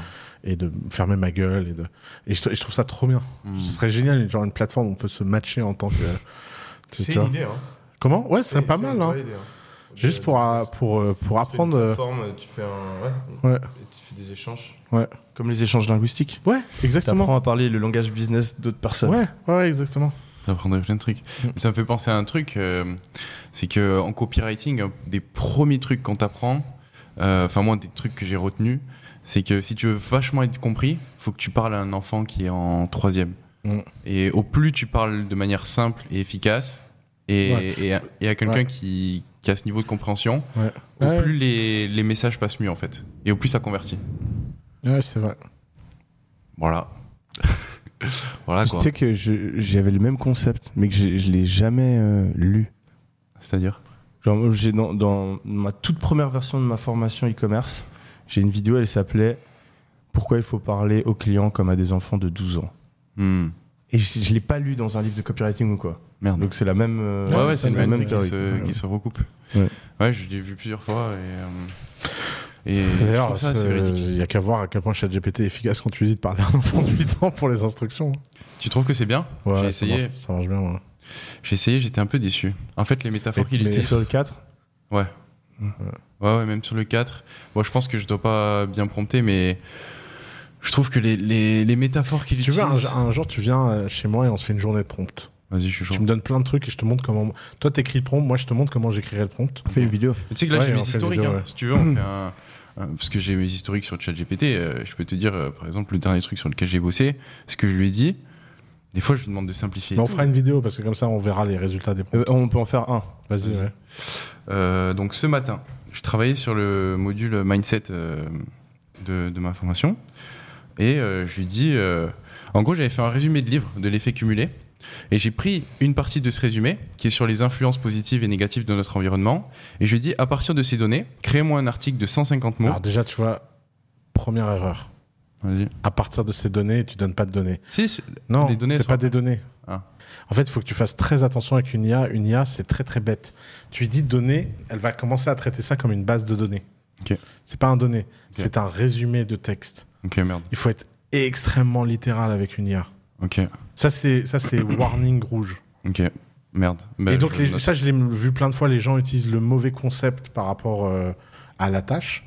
Et résultat, données, d'un seul coup, euh, je pense que l'IA, elle voit table, elle voit SQL, elle voit euh, Hmm, Python. donc, elle doit pas comprendre, tu vois. En plus, elle doit, elle doit- elle doit essayer de mettre ça dans un modèle de source de données qui a aucun sens. Ouais, ouais, bah ouais. là, là, là. Après, du coup, je lui dis euh, créez-moi un article de 150 mots qui explique clairement l'importance de designer son environnement avec intention pour créer une meilleure version de soi-même. Donc là, je colle mon truc, mon, mon extrait de, de livre pour qu'il le reprenne et qu'il le reformule. Après, Bon. il est long ton truc. Ouais, Ton ouais, extrait. ça va, ça doit faire euh, 500 mots. C'est- Ok. 500 mots.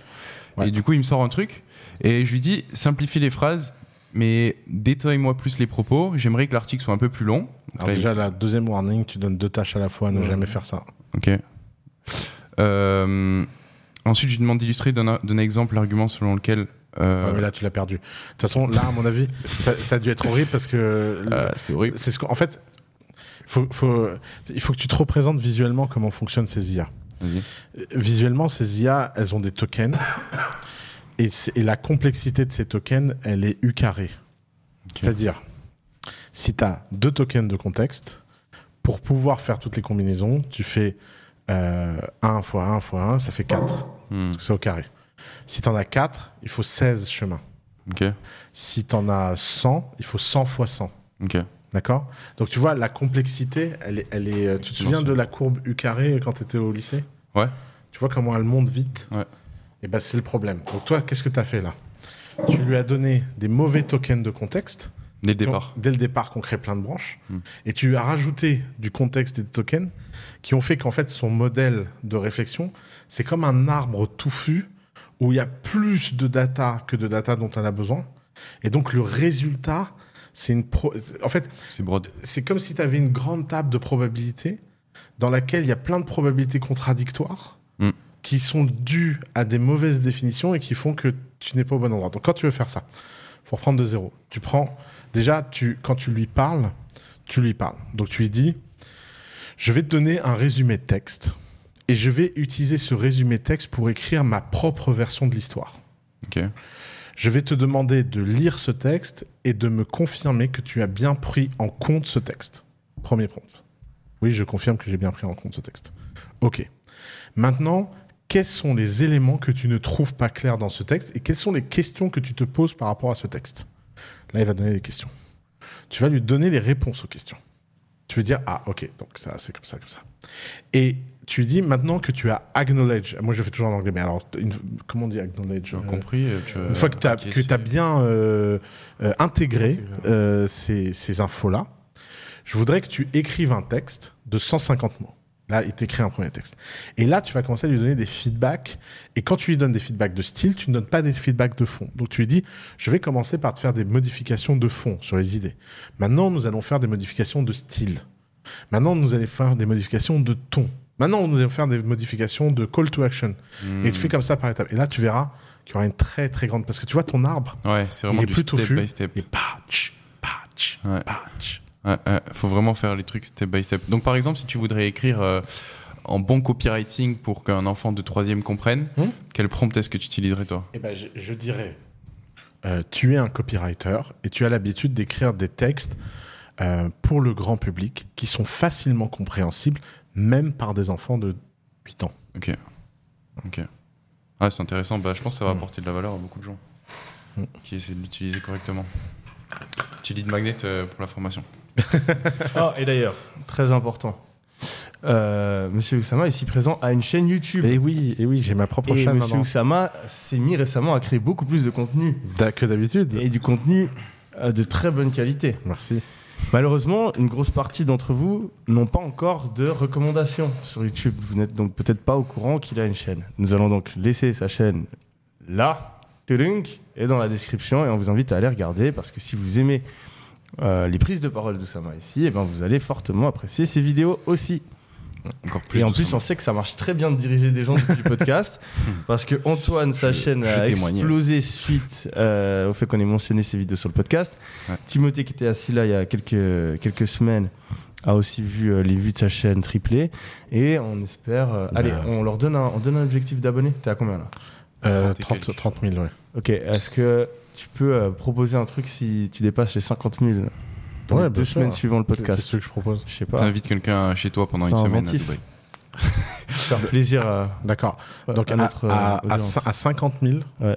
euh, je tire au hasard un mec qui vient vivre une semaine à Dubaï avec moi, Oh, en mode non. boulot. Et à 100 000 abonnés, ok. euh, j'invite quelqu'un à partir en vacances avec moi pendant une semaine. Énorme. Vous l'avez entendu. Vous l'avez entendu. Et on fera un tirage au sort euh, filmé, euh, tout ça, comme ça, les gens Ils croiront de toute façon que c'est truqué, mais c'est pas Oui, mais bon. La personne qui sera tirée au sort, elle, Elle elle, grave. Elle pourra peut-être convaincre cinq de ses potes. Et c'est tout. Ouais, je pense que ça va exploser là. Putain, j'ai encore vu un truc et je suis, j'ai j'ai vu un- une vidéo de toi là où il y a un mec qui dit ouais, arrête de mitonner et tu dis un truc tellement bateau et, et en fait, ça me fascine de plus en plus ce phénomène et je j'en parlais. Ah, au- je dis un truc qui est pas du tout un truc Non, de ouf mytho. Ah oui, ouais. ça c'est. Et, euh, et j'en parlais avec un, j'en parlais avec un type au Japon là, qui me disait mais en même temps, euh, en fait, euh, euh, ce phénomène de l'internet, de, de perte de confiance, etc. Il me dit c'est plus profond que ça en a l'air. C'est pas juste des abrutis qui disent t'es un mytho. C'est qu'en fait on vit dans un monde qui est tellement fragmenté dans la réalité. Mhm. Et en fait, les réalités des gens sont Sont tellement tellement différentes. différentes qu'on a juste sur Internet, c'est le dernier espace où on se fréquente euh, en dehors des euh, cas sociales, Mhm. des machins. Et donc, en fait, nous, on prend dans la gueule cette réalité, mais en fait, on se rend pas compte de la réalité de ces gens-là. Et nous-mêmes, on n'est même pas capable, dans l'autre sens, d'imaginer euh, leur, leur réalité. exemple, tu penses? Bah, ce que lui, il disait, c'est que rien que nos rapports à l'argent, Ah oui. euh, était complètement décorrélé de la façon de vivre de 99% des gens, Ouais. à tel point qu'on ne pouvait même plus comprendre. Et il m'a donné un défi. Il m'a dit, vas-y, imagine-toi vivre avec euh, 1800 euros par mois, qui est le salaire médian français. Hmm. Et comment tu fais? Vas-y. Comment C'est tu le prends pas pour un arnaqueur que J'y arriverai facilement. Ah ouais? Ouais. T'as là, euh, vivre avec 1800. Moi, je sais pas comment les gens font. font. Un appart de merde, tu manges des pâtes. Ouais, c'est ça. Oui, mais si t'as Tu ton grandi. Parce que je pense que. Mais moi, j'ai pas, dit- j'ai du mal à imaginer cette vie-là. Mais après, on, tout en ressort très rapidement. Tu sais comment en D'accord, ressortir. mais c'est le sujet. Re- à rester dans cette Ouais. vie-là toute ta vie. Ouais. Parce que je- l'impression que c'est impossible. Ouais. Ce que je comprends euh, de ce qu'il dit Oussama, c'est que imagine tes parents ils gagnaient ça, tu nais dans un environnement comme ça, et puis euh, tu te retrouves sur TikTok avec euh, des mecs que tu n'aurais jamais fréquentés, en l'occurrence euh, nous, que tu n'aurais jamais vus dans ta vie de tous les jours, et puis euh, ils te racontent des histoires euh, sur euh, comment est-ce qu'ils ont gagné beaucoup d'argent rapidement. Bah, tes, tes croyances, elles sont tellement profondément ancrées au vu de l'environnement dans lequel tu es depuis tout petit, que tu Mhm. te dis forcément... euh, Je pense qu'il y a aussi un manque de capacité de de- d'imagination et de compréhension de la réalité parce que, euh, enfin, il y a des milliardaires. Donc, à un moment, quand il y a des mecs qui gagnent euh, 100 millions par, par, par mois, euh, moi, un gars qui me dit qu'il a fait un million sur son site, euh, je, je me dis que c'est possible, je sais pas. Ouais, ouais. Ouais, c'est sûr. Et en fait, j'ai l'impression que les gens peuvent pas être. En fait, j'ai l'impression qu'il y a vraiment ce prisme d'internet. Quand Mm. c'est sur internet, moi, ça m'arrive tellement souvent. Il y a des mecs qui me, ils me- ils me parlent en vrai. Ils disent, ah, mais c'est vrai et tout. Je fais, bah, bien sûr. Ah, ok. Ah. Et après, ils me posent trois questions. Je leur réponds. Ils font, ah, ouais, c'est vrai. Ah, oui. Bah, oui. ok. Tu les rencontres où ces gens par exemple? Dans la rue. En soirée. en- Et dès- que c'est en vrai, là, genre, sur internet, tu peux montrer ton compte en banque, expliquer tout le business et tout. On croit pas. En vrai, tu dis trois phrases sans aucune preuve. et Comme, là, tout le comme- monde te comme croit. si le filtre de l'internet était Ouais, un filtre a- de non-confiance. Ouais, ouais, à Mm. Il y a clairement ça. Bah, c'est vrai que tu as beaucoup de fiction sur Internet. euh, dès que tu regardes un Mais truc que sur un c'est écran, vrai que t'as beaucoup de fiction sur internet? Bah, je pense tu- qu'il y a tu beaucoup moins de mythos que ce que les gens Ouais. pensent sur Internet. bah, tu vas sur Netflix, c'est que de la, c'est que de la fiction. Non, mais Dès ça, que tu c'est- regardes un truc ouais. sur ton écran, euh, tu, tu sais pas en fait la frontière où elle est entre la réalité Ah. et l'imaginaire. Parce que parlons de tous ces influenceurs dont tout le monde parle tout le temps là, en disant ouais les mecs là ils flex, c'est pas vrai. Tous ces mecs là de Dubaï, de machin. euh, Ils ont vraiment de l'argent. Bah oui, Bah oui. c'est on les connaît tous. euh. Et tout le monde- Enfin, il y en a beaucoup qui ont perdu quand Après, il y, en a- y en a qui, il y en a qui Oui, a sur leur de leur argent. Ça, ça Ok, existe. mais, Mais le gars qui fait semblant d'avoir beaucoup d'argent alors qu'il en a pas, ça n'a pas tant que ça. Parce qu'en fait, faire pas semblant d'avoir beaucoup hein. d'argent, c'est pas, c'est pas facile. Bah non. À, moins, à moins que tu aies un pote qui a beaucoup d'argent. Là, là, tu peux le faire. Mais dans- c'est la même chose dans ce cas-là. Mais oui, t'as as quand même un pote qui a beaucoup d'argent. Bah ouais. Ouais. Parce qu'en fait le lifestyle, que ce soit le lifestyle que t'as toi en direct, ou tes potes, ou tes machins. Mm. euh, C'est le lifestyle. Tu peux pas, euh, tu peux pas faire semblant. euh, T'as pas des, des monteurs en scène et puis le soir tu vas dormir dans un KGB quoi. Non, puis même, genre, oui, la voiture, elle est louée, mais Et alors la voiture, elle coûte quand même 2000 balles la journée. Ouais. Oui, le Airbnb, il est loué. Oui, le Airbnb, il coûte quand même 10 1000 balles euh, La nuit. journée, la nuit. Et, di- et, et- et est-ce que vraiment tu te fais C'est chier pas, c'est à- pas les mêmes Airbnb. hein. je connais pas cet Airbnb là. Je voyais sa tête à lui qui disait bah, quand même c'est cher pour un Airbnb. Bah oui, c'est- ouais. Mais... Mais tu vois, c'est de nouveau, ça c'est un espèce de people euh, market fit. Les gens ont envie de croire que c'est faux. Mm. Et donc, cette idée, elle se répand très facilement. c'est vrai. C'est vrai, c'est vrai. Parce qu'ils ont envie de croire que c'est faux. C'est un bon Ça exemple. les rassure dans leur vision du monde.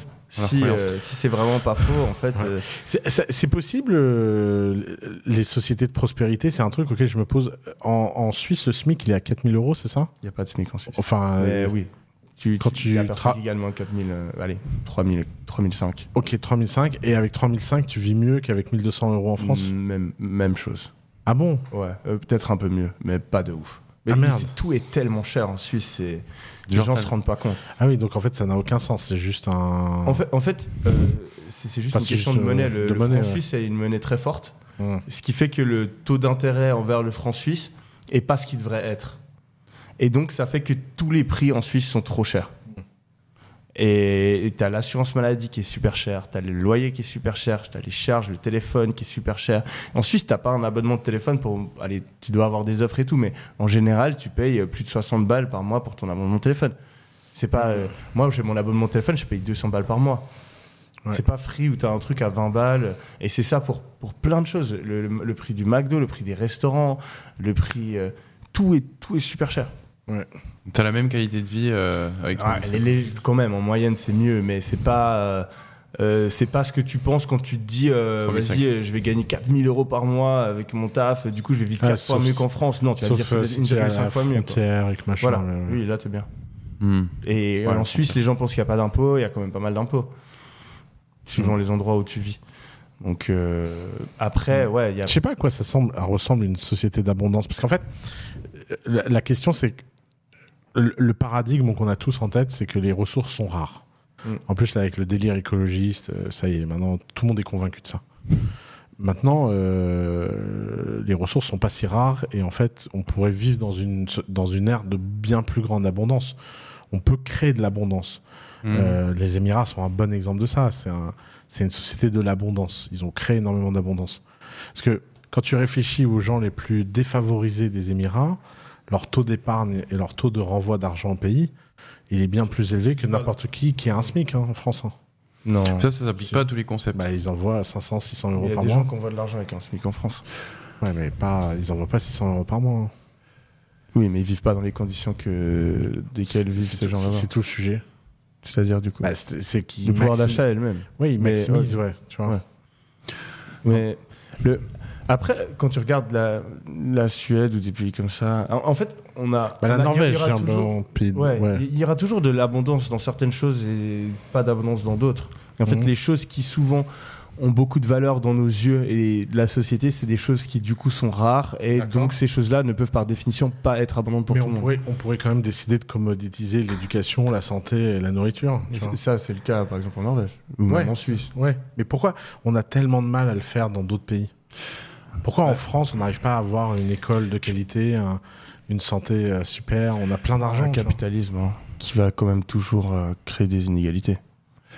Ok, mais pour être dans les autres choses, les inégalités, pourquoi dans ces sujets-là on n'arrive pas juste une fois pour toutes à offrir un service de grande qualité à l'échelle? Je suis d'accord avec toi, mais je pense qu'il y a certains, je, je dis pas que c'est possible, je dis je comprends pas pourquoi on n'y arrive pas. certaines catégories dans lesquelles ça peut pas s'appliquer. Par exemple, la nourriture. Tu vois, Ok. si t'es trop dans l'abondance de nourriture, ça devient foireux. Prenons la santé. Ouais, la santé, c'est un meilleur exemple. En fait, le problème, je pense, vient du fait qu'il y a des gens qui sont pas productifs. Ok. Et que si tu es dans une société capitalisme qui du coup récompense euh, en ressources les gens au niveau de leur productivité, Mmh. tu auras forcément des gens qui euh, du coup produisent peu et du coup... euh, pas. et, et produire, c'est un terme, je Ouais. parle pas en quantité de production, je parle en, Ouais, en ouais, bien valeur pour la société et en rareté de ce que tu peux apporter, de tes compétences, etc.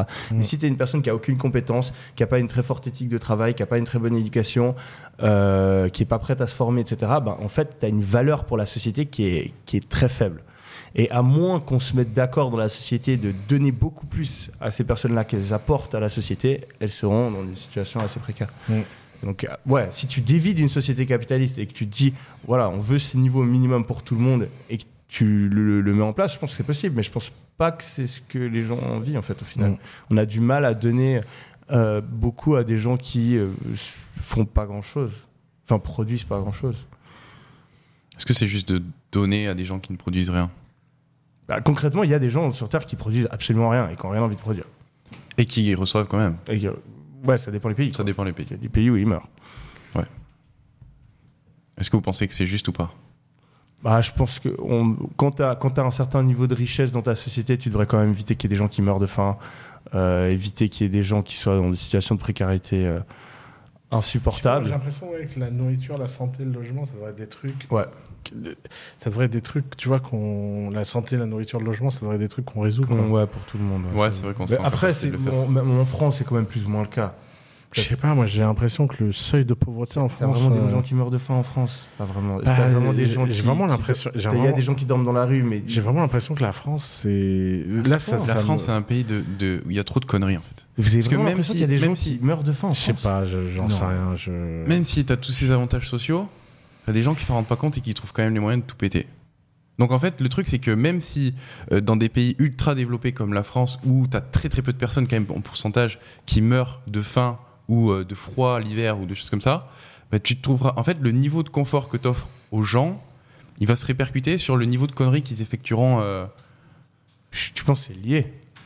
Moi, je pense, moi, que je c'est pense une que- question de mentalité. Ça Je pas- pense- y a des gens, tu peux tout leur donner, ils seront quand même euh, en train de rager. Et des gens, ils ont rien, ils, sont, euh, ils, sont- ils seront reconnaissants.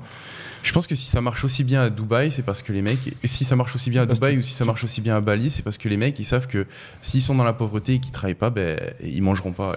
Et et il y a un moment où, ben, malheureusement, je pense que il il y a une partie des êtres humains qui peuvent s'automotiver pour euh, faire de grandes choses, et il y en a une autre partie, s'ils n'ont pas ça, ben, ils, ils sont dans le confort et ils font de la merde. C'est ma théorie, moi. Je- si- Mais il y a quand même des gens qui meurent de faim dans les pays où, euh, où on donne rien aux gens. Ils sont dans la merde. Ouais, c'est vrai, t'as raison. Euh, mais selon moi, c'est parce que euh, il n'y a pas assez de travail pour tout le monde. Il y a des gens qui meurent de faim aux US, quoi, alors qu'il y a des, des millions et des millions d'emplois Ouais. euh, non pourvus. Les US, c'est un bon exemple de société qui crée beaucoup de prospérité euh, pour beaucoup de gens, mais les gens qui n'arrivent pas à rentrer dans le système, ils ont rien. Ils ont quoi. rien. Quand t'es pauvre aux US, t'es vraiment très Après, il y a un gros problème de drogue aussi. hein. Franchement, les, les, Mm. la- la- l- j'avais vu une stat, genre presque tous les SDF, c'est ils Ouais, ont sont- soit des euh, problèmes mentaux, Ouais. euh, donc ils sont schizophrènes ou ce genre de trucs, soit ils prennent de la drogue. Ouais, Une ça, personne saine euh, mentalement et corporellement, en général, elle- dans un pays développé, elle se démerde pour pas dormir dans la rue, pour pas. Vous avez vu le graphique là qui circule, qui montre l'accroissement du PIB en, en dollars constants aux US sur les dix dernières années et en Europe Tu sais que le PIB, c'est une métrique euh, trop naze. Non. C'est la Si, meilleure je métrique. jure. Parce que dans le PIB, il y a une métrique qui est prise en compte qui, qui est le BIB. Ça, personne ne le sait. C'est le bonheur intérieur brut. Ça veut dire que dans le PIB. c'est pas le PIB, c'est le PIB quelque chose d'autre. C'est le Non. P. Non, non, je- c'est sûr. Si, que si, non. je te jure. Dans le PIB, il y a une métrique qui est prise en compte, c'est le BIB, c'est le le- bonheur intérieur brut. Et en gros, il- la, la mesure du PIB, elle est influencée par le niveau de bonheur qui est évalué de la population. Non. Et comment est-ce que tu évalues le niveau sûr de Ça, bonheur c'est une autre version du PIB. c'est sûr que C'est non. une nouvelle version du ça. PIB. C'est pas la version non. originale du PIB. C'est pas celle qui est dans les stats. Produit intérieur brut, c'est une notion comptable très claire, hein, Vas-y, on va de voir. comptabilité nationale. Définition PIB. Indicateur économique permettant de mesurer la production de richesse d'un pays. Le produit. euh, J'avais vu ça, Bonheur intérieur brut. Mesure la valeur de tous les biens. ça- Ouais. Le PIB, c'est un truc alternatif au Voilà, PIB. c'est ça. Exact. Et le PIB, euh, on peut dire ce qu'on veut. Il y a une corrélation immense entre le PIB et tout ce qui va bien dans un pays. hein. Enfin, il faut arrêter. hein. C'est- J'adore quand les gens Pas disent. corrélation parfaite, mais il y a- Non, y a bien une sûr. corrélation Ouais, bien sûr. forte. Ah Pourquoi le produit intérieur brut est-il critiqué? Parce qu'il prend pas en compte le PIB. Indicateur aussi, là, là, Ça faudrait que je trouve euh, un truc parce que là je vais devoir tout lire, ça va être chiant. Non, mais demande Mais à je suis quasiment convaincu Non, non, mais t'as que tort. ça prend. Parce que ça, je l'ai appris à l'école. vidéo Non, Je me complotiste. souviens, ça m'avait choqué. C'est ma prof de géographie de seconde qui elle m'avait appris ça. ra- Mais tu sais que les profs what disent la merde. retrouve, retrouve là parce qu'elle raconte n'importe quoi. tu, remarqueras que Ah le, ouais PIB, Ouais, le, PIB, c'est une notion de comptabilité nationale dont, enfin la, enfin la définition euh, est très très est très claire en fait. Par le B- BIB. Hein. Ouais.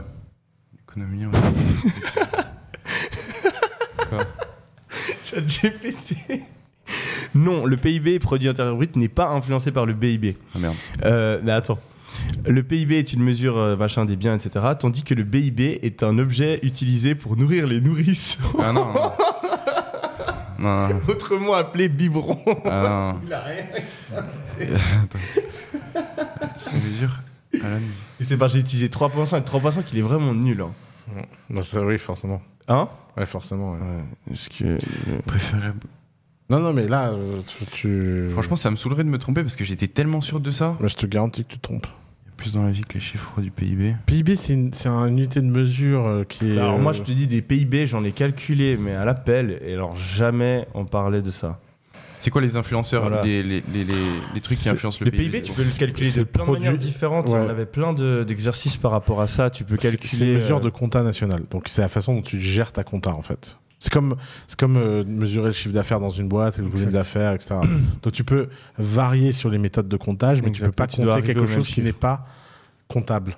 Exact. Je, je juste Tu, tu- alors attends, C'est d'ailleurs la grosse critique faite au PIB, mais Comment calculer le PIB Le PIB est-il Non, bon, là, là, là, ChatGPT 4 me dit que ça n'a rien à voir les deux. hein. Ok. Bon bah désolé les gars, je vous ai fait non, non, perdre non, mais quelques t'inquiète. minutes. Mais c'est un truc, Une euh, bêtise. c'est- mais c'est une bêtise que beaucoup de gens croient. Bah, mais, ma prof euh, de géographie, la première, hein, franchement, c'est pas très cool. Ça arrive de se Et tromper. déjà, pourquoi vous parlez de PIB en géo quoi? Tu sais, avec histoire ces- géo, Pour comparer géo. les pays Mm. Ouais. Nous, c'était en écho qu'on regardait ça. Oui, mais nous, on n'a pas d'écho en France. La- Ah L'écho, ouais. Juste En France, l'écho, elle est faite dans les cours de géo.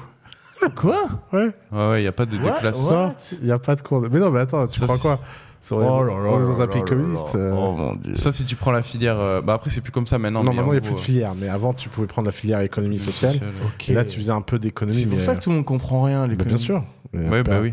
N'y a pas de culture fondamentale de base économique des gens. en tellement grave parce que c'est ce genre de truc qui va, euh, qui va créer tes, tes, tes idéalismes et tes, tes manières de penser. Et tes- Bien sûr. Comment Bah, tu votes, façon, et euh, ce que tu penses, comment tu réagis aux phénomènes de la société. Tu veux que je te raconte mon premier cours d'histoire géo euh, en seconde? La prof, elle dit cette année, on va étudier euh, deux choses. Étudier le capitalisme et le communisme. Elle, elle met capitalisme, communisme au tableau. Elle trace un trait. Elle dit bon, alors les capitalistes, c'est les méchants, profiteurs. tu déconnes. Je te jure, c'est véridique. Et à droite, elle écrit c'est des gentils, machin et tout. Et je suis parti en vrille. Je suis parti en vrille. Je te jure, c'est mon premier cours en seconde euh, d'histoire géo en France. Et ça, des histoires comme ça. D'ailleurs, Carrément communiste, quoi. Pas. Ouais, euh, ouais, d'ailleurs, si tu veux qu'on joue à un jeu pour t'éduquer, en commentaire, vous pouvez raconter vos meilleures anecdotes Ouais, de cours d'histoire allez-y. géo euh, sur la vision euh, manichéenne. euh, la droite, c'est les, gens, c'est les méchants, la gauche, c'est les gentils. Enfin, c'est incroyable. Et ça, en aussi, France, ça. moi, jusqu'à l'âge de 16 ans, je pensais qu'être de droite, c'est être, de- c'est être méchant. Ben, moi, j'en ai eu une comme ça, euh, un peu moins grave, mais quand même. Euh, Il y a eu l'élection de. On était au lycée, l'élection de- d'Obama. Mhm. Et le prof de français, il arrive et il dit Ah, vous avez vu la bonne nouvelle? Parce qu'Obama s'est fait réélire. tu vois. Et bon, moi, je- à l'époque, je ne pas trop la politique américaine, Mhm. mais bon, j'aimais bien le personnage Ouais. d'Obama. J'étais pour Obama. mais Je, je lève la main et je dis euh, C'est pas trop censé dire ça quand même. hein. Il fait Ah, euh, ouais. Après, je pense qu'on est tous d'accord que euh, Obama était quand même vraiment le meilleur président et ce qu'il représente, c'est quand même beaucoup mieux pour notre société. Personne qui dit rien. Bon. Alors aujourd'hui, on va étudier.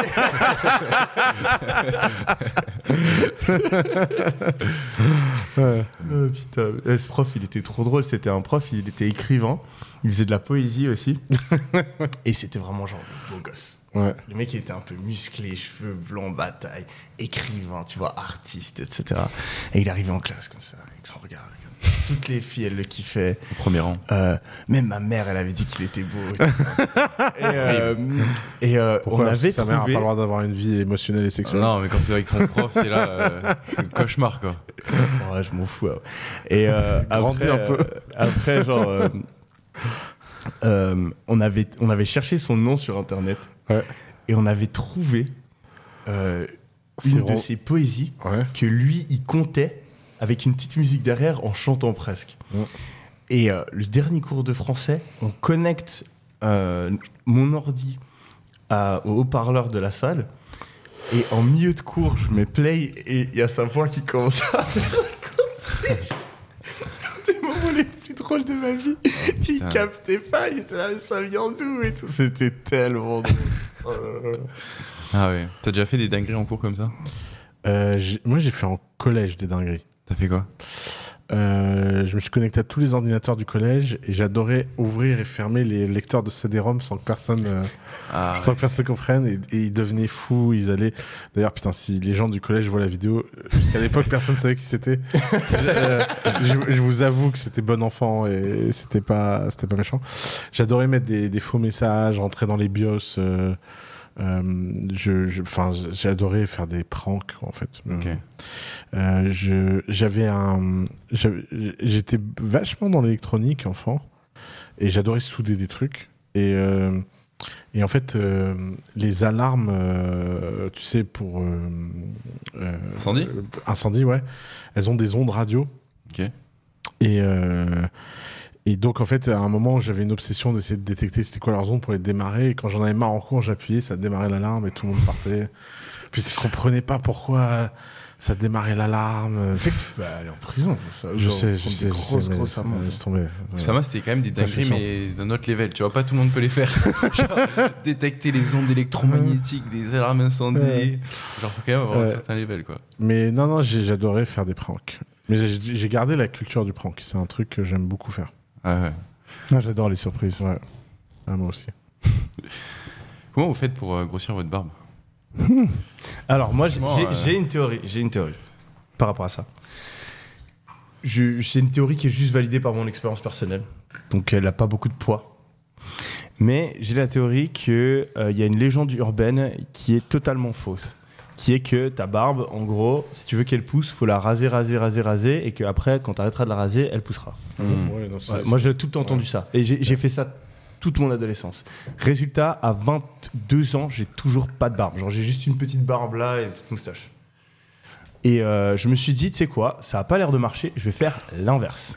Et pendant le premier confinement, pendant six mois, j'ai pas coupé ma barbe. Hmm, Six mois. J'ai j'ai rien touché. C'était dégueulasse, j'avais des trous, c'était horrible. J'ai juste laissé, laissé, laissé, laissé, laissé. Et au fur et à mesure, eh ben, elle a vraiment commencé à pousser. Moi, j'ai la théorie inverse qui est que un arbre, si tu fais que de le couper quand il est euh, tout petit, il va jamais s'élargir le tronc. Alors que si tu le laisses pousser haut, Mm. les fondements vont être de plus en plus larges. Hmm. Et euh, du coup, ben, chaque poil va prendre plus de place et tu- tes petits poils vont commencer à se développer, devenir des gros poils, etc. Et euh, ça a marché pour moi. J'ai dit ça à Théo. Il a fait exactement la même chose. Ça a aussi marché pour lui. Et j'ai un troisième pote. Ça fait trois ans que j'essaie de lui dire de faire ça. Il le fait jamais et sa barbe est toujours pas bien. Tu m'avais exposé cette théorie il y a un mois. Hmm. Un mois et quelques. Ouais. J'ai rien touché. Ouais. Et franchement, je crois qu'il y a un petit truc qui commence à arriver, Ah mais bah je ouais. trouve ça hyper lent. Mais en fait, t'as Ouais, dit c'est six lent. mois. C'est six mois. Donc Ouais. euh, je suis pas assez patient, mais. Non, après, t'as d'autres trucs. Après, tu peux. J'ai des potes, ils ont utilisé du minoxidil, ça, ça marche. Mais après, c'est pas super bon pour euh, ton corps. Euh, L'huile de ricin, ça peut aussi t'aider à avoir les poils qui sont plus, euh, plus épais, plus larges. Donc ça va remplir ta, barbe ta barbe. Ah, j'aimerais bien Toi, voir t'es ma un tête berbe, de toute façon, non. Ouais, franchement, j'ai des poils sur les bras, mais. Alors, moi, j'avais, il y a, il y a trois ans, j'avais une barbe moins bien que la tienne. En fait, j'ai des poils là, mais sur les côtés, j'arrive. Il faut le laisser. Dur. Essaye six mois. Et tu Ouais, me dis, on verra. On verra dans six mois si ma théorie est validée ou pas. Toi, c'est venu euh, easy. Ah, moi, je suis né avec la barbe. Il est sorti, il avait la barbe. J'ai tout de suite eu de la barbe, ouais. Je sais même pas ce que ça veut dire pas avoir de barbe, en fait, tu vois. Mais euh, Et tu te la pourrais te la- euh, enfin, tu Tu vois, ouais. Oui. moi j'ai poil même dans le dos, quoi. Donc, euh, c'est. Ouais. Tu pourrais un- te la raser euh, et être euh, sans barbe. Ouais, bien Mais sûr. des fois, rase. Je Mais pas, pas à blanc, genre. Tu. Je l'ai fait à blanc, Ah ouais une fois, mais euh, ça dépend. ouais. Après, j'ai vraiment l'air d'un gamin à blanc, hein, donc. euh, Ouais, c'est ce qu'ils disent souvent les mecs avec de la barbe. Un jour, je pourrais dire ça. Ouais. Euh, Tu vous voulez qu'on regarde des questions, ouais. des questions. Il y avait d'autres trucs aussi qui s'étaient passés, non a- J'ai l'impression qu'il y a des trucs qui s'étaient passés cette semaine. Soma, tu veux qu'on parle de. Ah bah, on peut le couper au montage ce que je vais dire, mais tu sais, t'avais mis une story euh, comme quoi t'avais gagné euh, un procès avec euh, sans permis. Avec. The Family. Ouais, Ouais, ouais, si tu veux, mais ça me saoule de toute façon. on en parle pas alors. Non, non, mais je- ça me saoule, je peux en parler avec plaisir, mais Ok. ça, ça commence vraiment à me saouler euh, cette histoire. Donc, donc, euh, j'ai gagné un procès, machin, ils, ils vont en lancer des nouveaux, ils vont dépenser de l'argent. De toute façon, pff, moi, le message que je passe maintenant, il est très simple. hein. Euh, C'est que tout ceci n'est qu'un grand gaspillage euh, de l'argent des actionnaires de The Family. hein. Ils font pas de deal, ils dépensent de l'avocat toute la journée pour aller m'attaquer et perdre. C'est le quatrième procès qu'ils perdent de suite. Ouais, S'ils ont envie de continuer, qu'ils continuent. hein. Mais c'est. De toute façon, c'est pas leur argent. Je, je comprends pas que les gens les laissent faire. Hmm. C'est aussi leur argent quand même. Bah, pff, beaucoup moins que, Que- le mien, beaucoup moins que celui des actionnaires quand même. hein. En- si on fait les comptes maintenant, euh, encore ils, sont s'ils développaient la boîte tout ça bon. Mais là, euh, Et c'est quoi du coup les conclusions à chaque fois pour que hum, toi tu sois euh, innocenté entre guillemets il n'y et- a pas vraiment de conclusion. À chaque fois, c'est des trucs techniques, de machin. Est-ce qu'ils avaient le droit de faire un procès, pas faire un procès J'ai publié, sur, mon- si ça intéresse les gens, j'ai publié sur mon LinkedIn la décision. Elle est quand même. Le vocabulaire de la décision est dur. Genre, genre, je l'avais envoyé à Yomi. Moi, je suis pas, toi qui es un peu plus neutre, euh, moi je Ouais. lis ça, je, je déprime quand même. hein. C'est- Ce, qui est, ce qui est déprimant, c'est le prix des avocats par contre. Enfin, Comment C'est quoi le prix des avocats, c'est déprimant. Ah bah, Ça, on en parle pas. C'est un autre sujet. C'est Ouais. horrible. Ouais, ouais, les avocats, ça coûte une fortune. Mais normalement, c'est fait, ré- c'est fait pour réguler le système que ça coûte si cher. Ouais, comme ça, tu fais pas de procès pour Ben, rien. en fait, non. D'ailleurs comment Alors moi, un avocat, est-ce que tu le payes? Au fixe ou Ouais. Est-ce que tu le payes au, au variable. C'est illégal de De- payer un avocat au variable. Ouais. Même sur une égo euh, d'entreprise Tu peux pas dire, genre, par exemple, tu gagnes le procès, je double ton salaire. Illégal. Genre, imagine une négociation euh, pour une boîte. Non. Euh, ok, t'as un associé dans une boîte, euh, Ouais. tu veux t'en séparer. Ouais. Euh, et puis euh, ton avocat, il te dit, en fonction de l'argent que je t'aide à Non. récupérer, si ton associé y part, je Pas possible. prends 20% de. Non. Nope. Putain, il y a eu quelqu'un que je connais très très bien qui a eu euh, un avocat qui lui a proposé ça Bah, ça dépend le pays. Quel pays euh, en France. En France Non. Normalement, en France, à la marge, tu peux avoir une performance, mais c'est à la marge. hein. C'est- C'est-à-dire En Suisse, tu peux Bah, pas. euh, tu- peux dire, il faut, faut pas que ça représente plus qu'un petit pourcentage des honoraires, etc. Un avocat en France, il n'a pas le droit d'être euh, payé comme ça, comme un. Ça s'appelle le délit de marchandise, je crois. Ah c'est chaud, bah, le mec il est en plein dedans. Ah ouais Ouais. Ah ouais, t'écoutes euh, le podcast En plus, il y a des chances pour qu'on écoute. Mais, euh, Mais c'est horrible, hein, parce que du coup, ils ont des incentives Ouais, qui sont sûr. de juste te faire payer le plus longtemps, te faire euh, tra- euh, enfin travailler le plus possible. ouais. Donc des fois, ils vont même ils ont, ils ont intérêt à ce que le procès Procédure. se prolonge et Mm. genre limite, ils peuvent faire une erreur de procédure volontaire pour que ça prolonge le procès et qu'ils gagnent plus d'argent. Mm. Les, les- les- les motivations sont complètement biaisées, c'est n'importe quoi. Mais je pense, pour euh, contraster avec ce que tu dis, que la réputation qui se construit va aussi conditionner la rémunération qu'ils auront sur leur prochain procès. Et du coup, au plus ils résolvent rapidement et de manière clean euh, pour leurs clients, non? Oui, mais pas tant que ça, franchement. Ok. Parce que au final, ce qui compte, c'est le nom de leur cabinet. C'est pas vraiment euh, la satisfaction client. T'as pas de, de trosse pilote de cabinet d'avocat. Ouais. Il faudrait d'ailleurs. Il doit y avoir plus ou moins. C'est illégal. Hein C'est Ah. illégal aussi. Voilà. C'est une De toute façon- mafia. C'est De toute une façon- mais de toute mafia. façon, évidemment que c'est une mafia. Comme, comme par hasard, tout ce qui pourrait les mettre en concurrence, en Ouais. exigence, en marché est illégal. Hmm. C'est bizarre quand même. Ça, Ça, c'est pareil dans le monde entier? Pratiquement aux US, non, aux. US c'est très libre. euh, c'est- Aux US tu peux payer au pourcentage. Mm. Aux US les avocats ils sont, par Ils sont contre ils ont d'autres incitations. C'est de faire des procès pour gagner de l'argent. Ok. Donc euh, ils peuvent avoir des gros pourcentages. pour J'ai vu qu'il y a un mec qui est devenu millionnaire en faisant un procès à son ex-femme parce que euh, elle a fait ce qu'on appelle de l'aliénation d'affection en le trompant et que c'est sa faute que la relation se soit cassée et qu'ils aient divorcé et que donc ça l'a fait souffrir et qu'il il doit avoir une- un dédommagement. Il lui a fait payer un million Et non, non, pardon. parce qu'il l'a trompé. Non, pardon, c'est pas ça. Il a fait payer un million au nouveau mec de sa femme. Parce que lui a courtisé sa femme alors qu'il était en couple et a caché- cassé une relation qui autre- euh, autrement aurait été une belle relation. Make sense. Make sense. alors, alors, pour les gens qui ne comprennent pas le second degré, ceci était du second degré. Putain, le juge qui a pris la décision. Ouais. Ouais. Ouais, c'est chaud. Ça, ça c'est ouais. Mm. C'est chaud. Vous voulez qu'on regarde les questions qu'il y a Vas-y, vas-y. Ouais, vas-y. Est-ce que vous pensez que dans quelques années, on pourra envoyer des IA dans l'espace? Ah ouais, il est fort lui. Non, c'est déjà le cas. Des on IA voit déjà des IA dans, On voit déjà des dans IA. un vaisseau spatial. Mais t'inquiète qu'il y a plein d'IA. Ouais. Après, c'est peut-être pas, pas des IA comme ChatGPT, mais. Mm. Après, Puis surtout qu'on va en envoyer. Hein. Sa question, c'est ouais, une IA ouais. qui va prendre des décisions des- de où elle va. De Ouais, ouais, c'est sûr qu'on va en envoyer. Mais après, le problème qu'il y a avec l'espace, vraiment, c'est cette grand. histoire de distance. hein. Après, ce qui est intéressant, c'est qu'il y a un phénomène intéressant qui se passe quand tu voyages euh, très vite. Si tu vas à une vitesse qui est proche de celle de la lumière, le temps ne passe pas de la même manière pour toi qu'il passe euh, pour les personnes qui ne bougent pas. Donc, imaginons, tu veux aller sur cette planète, euh, sur, sur, euh, sur l'étoile là, euh, qui est la plus proche de la Terre après le Soleil. Tu mettrais 70 000 ans, 70 000 ans, je crois, euh, euh, si tu es proche de la vitesse de la lumière. Donc elle est à 70 000 années-lumière. Ok. Mais ça, c'est le temps qui passe sur la Terre. Toi, le temps qui passe pour ton corps, il est tout autre. Et je sais, je sais plus les chiffres, mais peut-être peut-être que c'est leur 4 mois. Ah. Tu vois? Donc en fait, tu peux aller là-bas. Mais sur Terre, ça se trouve, il n'y aura plus rien quand tu reviens. C'est ce qui se passe dans Interstellar. euh. Ouais. Ah. Mais là, après Interstellar, c'est encore différent parce que là, il y a la gravité qui joue un rôle. Ils sont près d'un trou noir. Et la gravité va aussi euh, changer la perception du temps. D'ailleurs, Interstellar, quel chef-d'œuvre. Wow. Incroyable film. Ouais. Et euh, mais Oppen- Oppenheimer dans les mêmes eaux ou moins? Largement. Ah ouais? Ouais, largement. Parce que moi, le sujet m'intéresse un poil moins pour le Après, coup. euh, le sujet, il est ce qu'il est, mais le sujet, c'est une excuse à, Ouais. à faire un bon film. Ouais. Euh, Oppenheimer, c'est, je pense, un des films. euh, je pense que Nolan, il, il a un sacré track record de films qui vont rentrer dans l'histoire. Ah oui, bah oui, attends. Mm. C'est le meilleur? Ouais, ouais, ouais, meilleur. il a vraiment un track record impeccable. Ouais. C'est important que. Toi- J'ai vu DiCaprio d'ailleurs l'autre jour. Ah oui, c'est vrai, tu peux en parler. On était. Là, pour le coup, tu sais, moi aussi, un truc qui renforce mon idée de.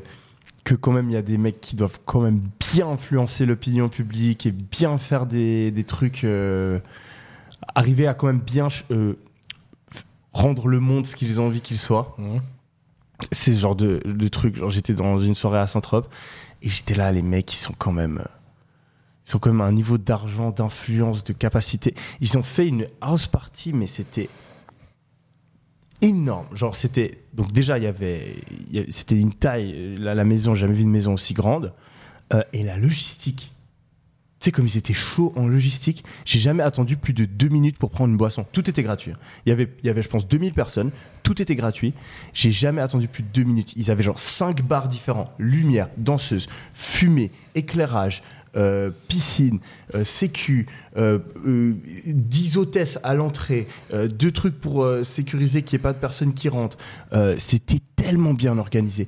Plein de stars, les meilleurs DJ au monde, que des mannequins. Et tu te dis, c'est quand même juste un mec qui s'est dit, vas-y, oh, tu sais quoi, j'ai envie de faire une fête. euh. Mhm. Ça, c'est sûr. hein. Si tu arrives à faire ça, tu arrives à faire d'autres trucs.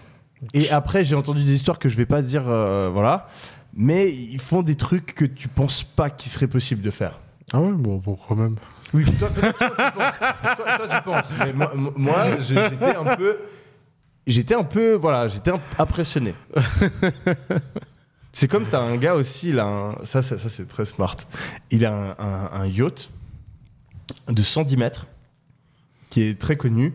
Et en gros, il va dans tous les, plus beaux endroits euh, en fonction de la saison. Il va à Miami quand il faut aller à Miami, il va à Saint-Tropez quand il faut aller à Saint-Tropez, il va à Ibiza quand il faut aller à Saint-Tropez. Et, en gros, le gars, il fait ses afters sur son yacht. Il y a un certain nombre de personnes qui, euh, qui peut rentrer. Et euh, donc le mec, littéralement, j'étais sur le port, j'ai attendu pendant une heure. Et à côté de moi, il y avait des fils de milliardaires, des fils de rois et tout ça. Et tout le monde attendait sur le bateau comme ça. Pour que le monsieur soit d'accord qu'il y ait 10 personnes de plus qui rentrent sur son bateau. Et il, a, il envoyait pas le bateau pendant, 10 pendant une heure parce que c'est- ça lui faisait chier. Après, il l'envoie.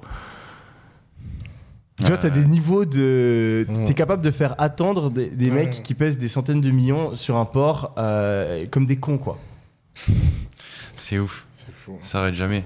Comment Ouais. comment t'es rentré à cette fête? C'est par invitation? Faut payer très très cher? Non, en fait, ils veulent pas d'argent. C'est des gens, ils ont tellement d'argent. Moi, je leur ai proposé, c'est bon, je peux payer, je peux payer, je, je- je paye. Juste, pas possible, non, on n'accepte pas l'argent. Et donc, c'est juste, euh, voilà, tu connais les bonnes personnes, t'es une personne intéressante, ou euh, je sais pas, tu viens avec euh, 10 mannequins, et du coup, là, ils te laissent rentrer. Et du coup, toi, ils t'ont bloqué à l'entrée? Non, non, je suis rentré. et... et après, dedans, c'était stylé la fête? Ouais, c'était stylé, mais enfin, je, je vais dire un truc un peu marrant, mais j'ai l'impression d'être super pauvre. J'ai- j'ai- J'étais là, euh, tout- au milieu de la foule, j'avais pas le droit d'aller vers les tables, j'avais pas le droit d'aller au VIP, j'avais pas le droit, euh, j'avais juste le droit d'aller au bar comme ça. et je, regardais la soirée. Comme Et à côté de moi, il y avait d'autres mecs que je vois normalement en boîte euh, dépenser euh, 15 000 balles sur, euh, sur une table. C'est-à-dire le, le gars va dans les meilleures boîtes de nuit, prend les meilleures tables, dépense des sommes hallucinantes, et dans cette soirée, c'est personne. Ça, c'est ouf quand même. Ouais, bah, Et là, il y avait DiCaprio qui marchait. Le gars, il m'a trop tué. Donc il marche, il est tout en noir, casquette noire en bas. Il voulait passer un peu discret et il marchait. Et il y avait trois mecs avec lui. Et c'était des gars, tu voyais, ils étaient pas trop musclés. C'était pas les Mm. sécu normaux. Mais c'est des gars, genre, ça doit être des anciens militaires. Ou, MMA, et ils étaient en civil et ils marchaient d'une manière où tu voyais que c'était fait exprès, pas qu'on voit que c'est c'est ces sécu. Mm. Normalement, les sécu, quand ils marchent avec toi, ils se mettent bien à côté ou à une Mm. certaine distance en formation. Et là, tu vois, ah, c'est une personne importante. Lui, il voulait pas que ça fasse cet effet-là, donc il avait dit au sécu, vous faites incognito. Après, moi, j'ai bien regardé, j'ai- j'ai- j'ai- ça, ça se voyait Oui. quand même parce qu'il il regardait quand il marchait, etc. Mais, mais ouais, c'est marrant. Mais on s- il m'a regardé les yeux. Ah Ouais, on s'est croisés comme Eye ça. ouais, ouais. C'était Oui. marrant. Putain, t'aurais dû. Mais euh, il, est, il est moins impressionnant en vrai qu'il n'est euh, en film ou en, en vidéo. Le- Après, il était aussi sapé euh, de manière à pas être impressionnant quand même. Je pense que faire autant de films et incarner autant de personnages, ça doit te taper le cerveau au bout d'un moment. Ah ouais, bah, ouais. D'ailleurs, on en avait parlé avec euh, Philippe quand il était venu dans le podcast, Mhm. il nous avait dit que lui incarnait autant d'identités. Euh, Il y avait des. C'est pour ça des- qu'il les fera pas dingue. Euh, ouais, bah, je pense qu'il doit avoir des retours, quoi. Il y a pas mal de potes qui me disent que quand t'es riche à ce point, donc des potes qui fréquentent ce genre de personnes, quand t'es riche à ce point, quand t'es connu à ce point, en fait, dans la vie, ce qui, te rend, qui rend les choses intéressantes, c'est le contraste. Donc, c'est obtenir des choses que t'as pas pu avoir ou avoir des expériences qui sont meilleures que celles que t'as eues par le passé.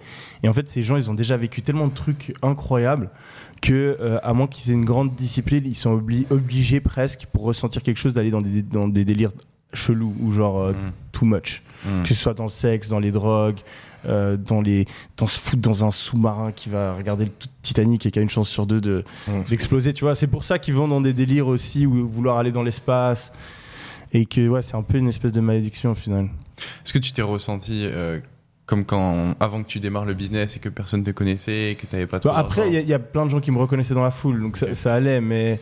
Mais oui, enfin, j'ai l'habitude quand je suis en boîte d'être Ah ouais. dans une autre configuration. Ou quand je suis à la house party, c'est moi qui l'a fait, ou c'est un pote, etc. Là, euh, Je peux témoigner, hein. moi j'ai fait deux semaines euh, avec toi, j'ai jamais fait ça. Et les boîtes, euh, moi normalement quand j'essaie de rentrer en boîte, euh, j'ai l'impression quand j'arrive face au videur, euh, je suis pas bien, Mm. je dois faire la queue. Là c'est fluide. hein. Tu rentres, bonjour monsieur Denzel, ouais. quand t'es où On te donne la table. Mm. Ah, c'est stylé franchement. Non, mais la hiérarchie, elle est sans fin. hein. Hmm? La hiérarchie, elle est sans fin. hein. Ouais. Et même DiCaprio, il y a des endroits où tu Il vois, fait pas le malin. il fait pas le malin, quoi. Quoique. Ah ouais, vraiment, tu vois. Avec qui? Bah, tu t'as pas vu la vidéo où il a fait un discours aux Nations Unies sur l'écologie euh, Ouais. Était tout timide, euh, il est chef d'État. Ouais, mais, mais DiCaprio, euh, t'as vu la vidéo où Jeff Bezos, il y a sa meuf qui regarde DiCaprio C'est Jeff Bezos qui a l'air con à côté de DiCaprio. Ouais, Et c'est l'homme le plus riche du monde. Mm. Parce que moi, je suis convaincu que la, la célébrité, c'est quand même vraiment le truc qui a le plus d'influence sur les gens. Plus Ouais. que le pouvoir ou l'argent. ouais, je vrai. pense que même un DiCaprio à côté d'un Trump, il y a moyen que le, le- le regard de la foule ou de, le- de la, de la salle se porte plus sur lui que sur Trump. Peut-être, ouais. Toi c'est un truc qui te fait kiffer ça ou pas? Genre euh, le fait tu vois d'être vraiment dans le top top 0,01% et d'être... euh, Connu. Ouais, dire connu, reconnu et hyper VIP, genre Ça le VIP des VIP. couilles, moi. Ah ouais VIP, non. T'as pas Connu, l'air- oui. Ou bien. T'as pas l'air sensible. Ouais, mais je suis pas le vrai VIP, parce qu'en fait, je suis pas, euh, je suis pas assez riche pour être le VIP que j'aimerais être, quoi. C'est pas l'argent. Si, Oui, si, mais il y a des VIP, c'est de l'argent. Quoi. t'aimes être VIP quand même. Oui, oui. Ouais. Mais t'aimes pas la célébrité. En fait, euh, je trouve que moi, je suis, pas- je suis pas au top là, parce que je suis dans le, je suis plus célèbre que je ne suis riche. Je trouve que ça, c'est la configuration de merde. ça va. Bah, je trouve ça. Il y euh, a quand même plein de gens plus célèbres que toi et moins riches que toi. Oui, euh, mais ça, je sais pas comment ils font les pauvres. Mais ils savent pas monétiser. eux, c'est Ils ont peur de monétiser. Eux, c'est mesquin. en France. Eux, c'est mesquine, hein, je trouve. hein. Ouais, ça va, il y a pire quand même. Ouais, C'est pire d'être pas connu et pas riche. peut-être.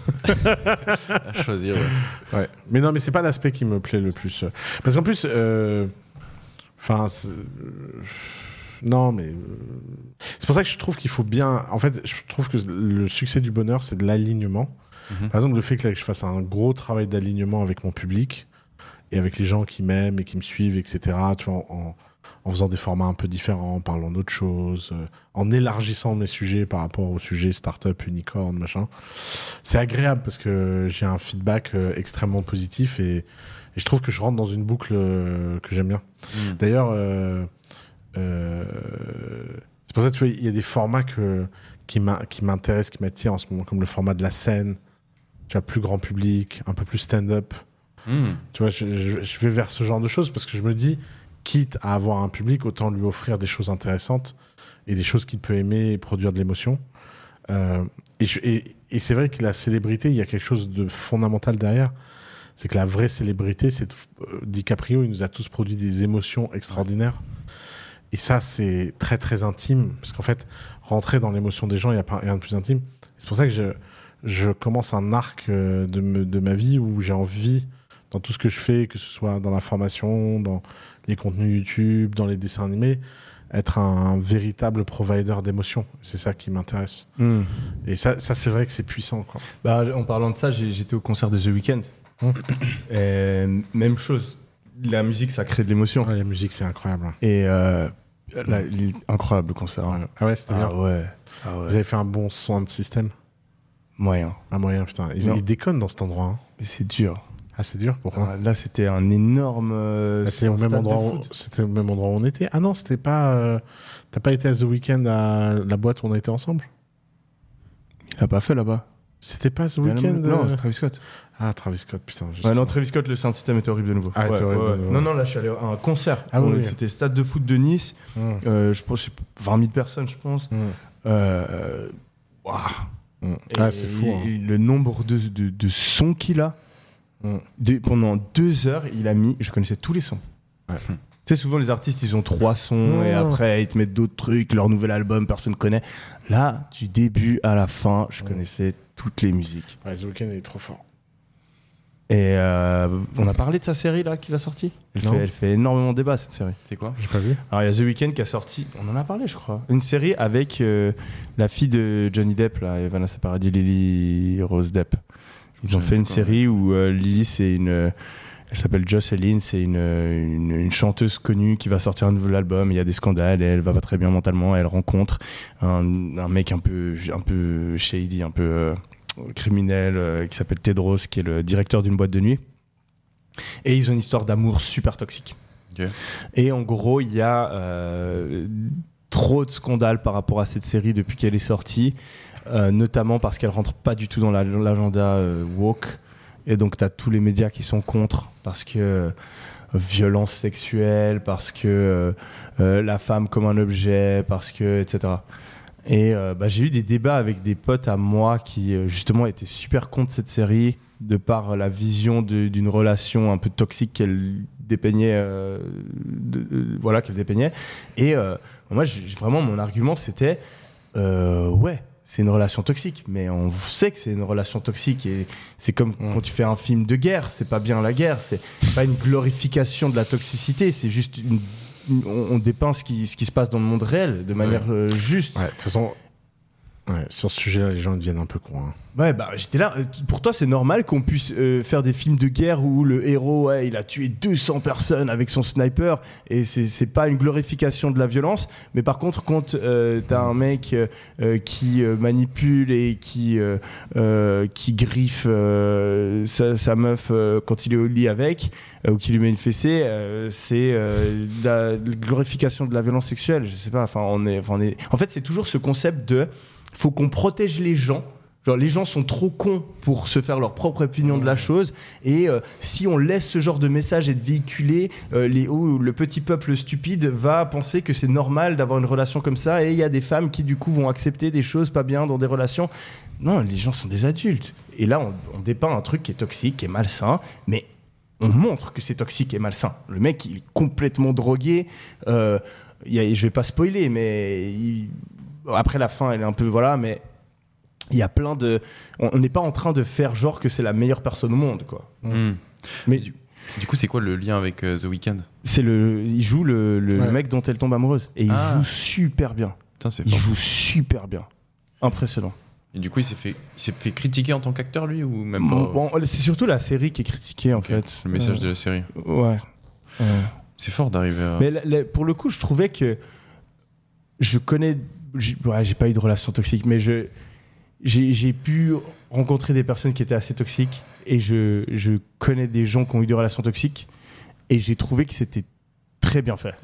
Genre amplifié de ouf, c'est un film, Mm. tout est plus fort, tout est plus hardcore, tout est plus beau, tout est plus horrible, mais la dynamique psychologique, genre d'un pervers narcissique, d'un mec un peu très malsain, toxique, et même aussi d'une meuf qui est toxique, euh, était on point, très juste. Et aussi la manière dont ils ont décrit, euh, parce que ça se passe à Los Angeles, et euh, du coup ils montrent un peu le monde de la musique à Los Angeles. Je le connais pas personnellement, mais j'ai l'impression que c'était très réaliste et que ça, c'était un peu, euh, les clichés étaient augmentés, c'était cari- caricaturé, mais ça m'avait l'air très réaliste et je pense que c'est le cas parce que The Weeknd est dans le monde de la musique, donc le connaît très bien et apparemment à travers ses lyrics a aussi de nombreuses relations toxiques et donc Mhm. connaît très bien comment ça se passe. quoi. En fait, il jouait pas, lui, quoi.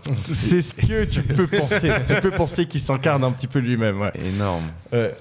Énorme. Ouais, c'est, c'est une bonne référence, je regarderai. Euh, Mais juste pour les auditeurs, hein, c'est une relation toxique. Il Voilà. faut pas faire ça. Reproduisez pas ça à la maison. Ne, disait pas ça à la maison. ne fu- fuyez ce genre de relation, les amis. Euh, Fuyez ça. Est-ce que vous avez lu des livres récemment? Euh, des livres? Non, J'ai Non. pas lu le livre de l'été, moi. non plus. Bon, moi j'ai lu From Six to Seven Figures. Très bon livre sur le business. De qui? Je connais pas le nom de l'auteur, mais Mhm. euh, il parle de système, de process justement, euh, d'opérationnel. Trop intéressant.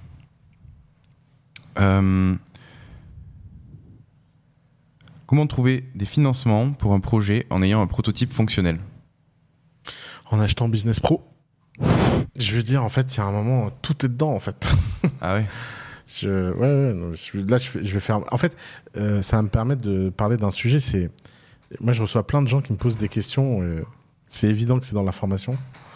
700 euros plus loin, ils- ou je sais plus combien c'est le prix. Euh, 1005, pardon. 1500 euros plus loin, ils ont la réponse. Je, je comprends pas où est le problème, en fait. Tu sais que euh, Hormozy va sortir un livre là, prochainement, 100 Million Leads, et il dit que le meilleur moyen pour que les gens achètent ta formation, Mhm. c'est de leur apporter de la valeur en upfront, parce que si tu leur donnes beaucoup de valeur en upfront, ils seront convaincus qu'en payant, ils auront beaucoup de Mhm. valeur Mhm. en, en back-end. Je crois que le mec, il a jamais rencontré un Français de sa vie. hein. Non, non, à part ça, regarde toute la valeur que Bah, tu distribues déjà gratuitement. oui, oui. J'avais juste envie de te faire rire.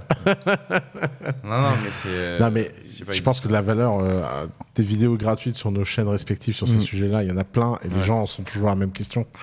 Mais je pense que c'est quelque chose de plus fondamental, c'est que c'est que là, c'est le grand groupe des gens qui passent jamais à l'action, quoi. Hmm.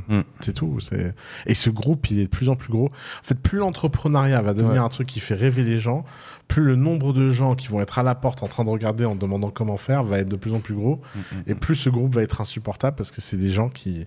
Et en plus, ils vont dire ça marche pas, je comprends pas. je- C'est vrai, t'as raison. Un mal pour un bien. Ouais, bien sûr. Mais C'est pas fait pour tout le monde. les, les- les gens- des fois, les gens nous sortent des trucs. J'ai eu un Better Colus la semaine dernière. Mais des fois, je me dis, mais comment les gens font? Il y a un mec, il, il prend un Better Colus et il me dit, voilà, mon problème, euh, j'ai besoin de résoudre un problème avec toi. Tous mes clients parlent une langue, on va dire X, pour pas l'identifier.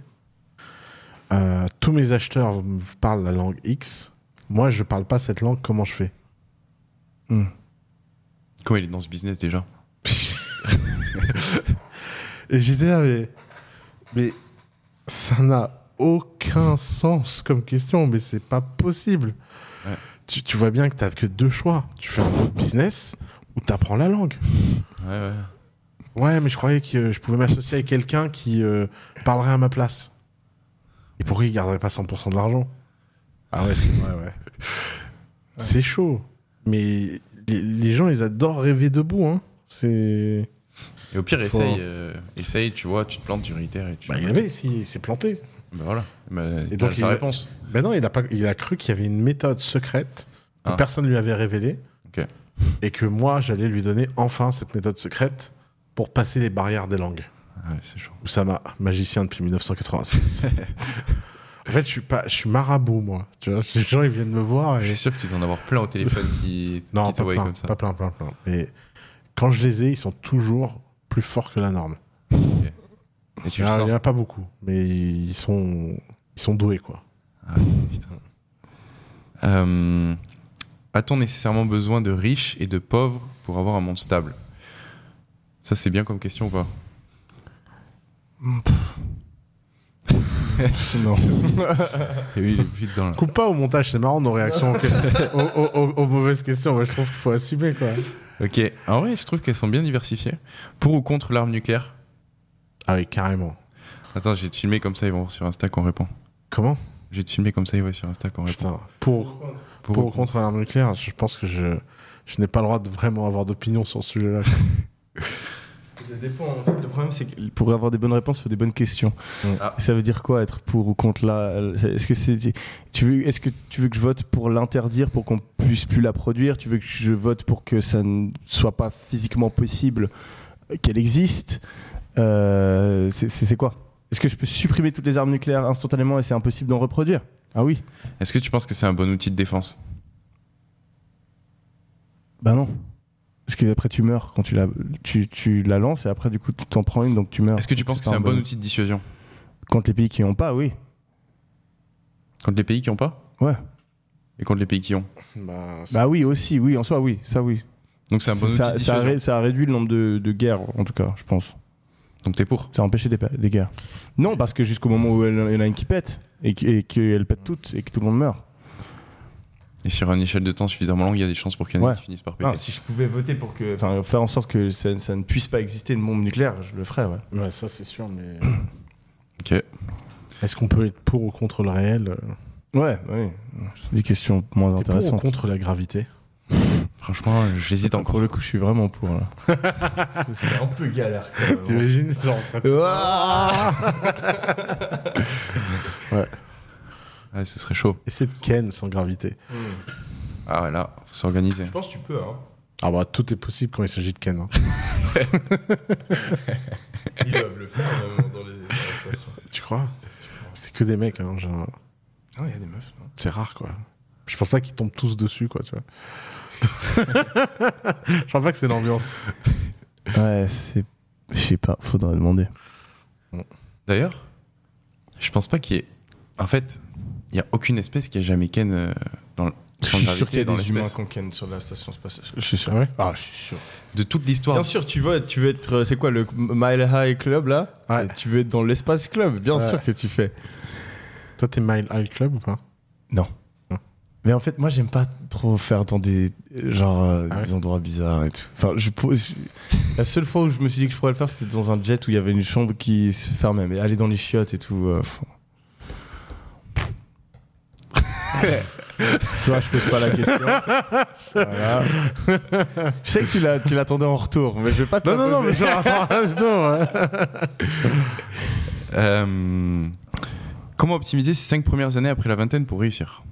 Bon, celle-là, on on en a déjà parlé, mais de la même façon qu'à 25 ans, 30 ans. Ouais. D'ailleurs, j'ai entendu une très très belle phrase dans une interview qui disait que quelle que soit la longueur de livre de ta vie, il était toujours le temps d'écrire un nouveau chapitre. Hmm. Je trouvais ça très joli. Et moi, je suis en train de travailler sur le module mindset de ma formation. Et, euh, et euh, je l'ai repris un peu de Sam Ovens.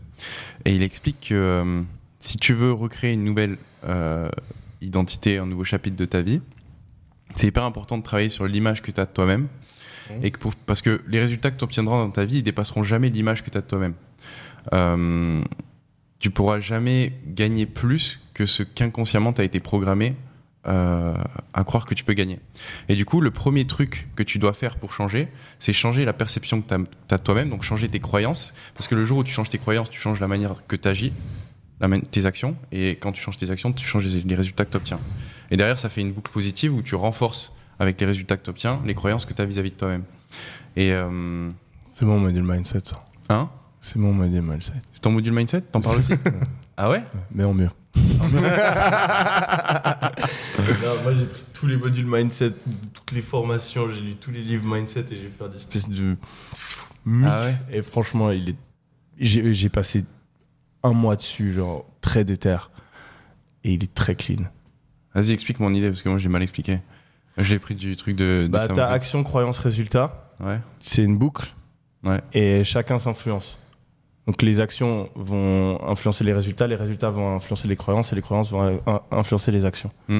Et en fait, cette boucle-là, tu peux la changer à n'importe quel endroit de la boucle. Tu peux influencer les croyances, tu peux influencer les résultats, ou tu peux enfin les résultats un petit peu plus durs, et où tu peux influ- influencer les actions. Mm. Le truc, c'est que la plupart des gens se concentrent sur comment changer leurs actions. Alors que ce qui marche le mieux, souvent, c'est de changer les croyances. Mm. Et que quand tu as les bonnes croyances, automatiquement, tu prendras les bonnes actions. Si tu prends les bonnes actions, tu auras les bons résultats. Ces résultats-là réinfluenceront tes croyances et tu es dans un cercle vertueux qui te fera t'améliorer à l'infini.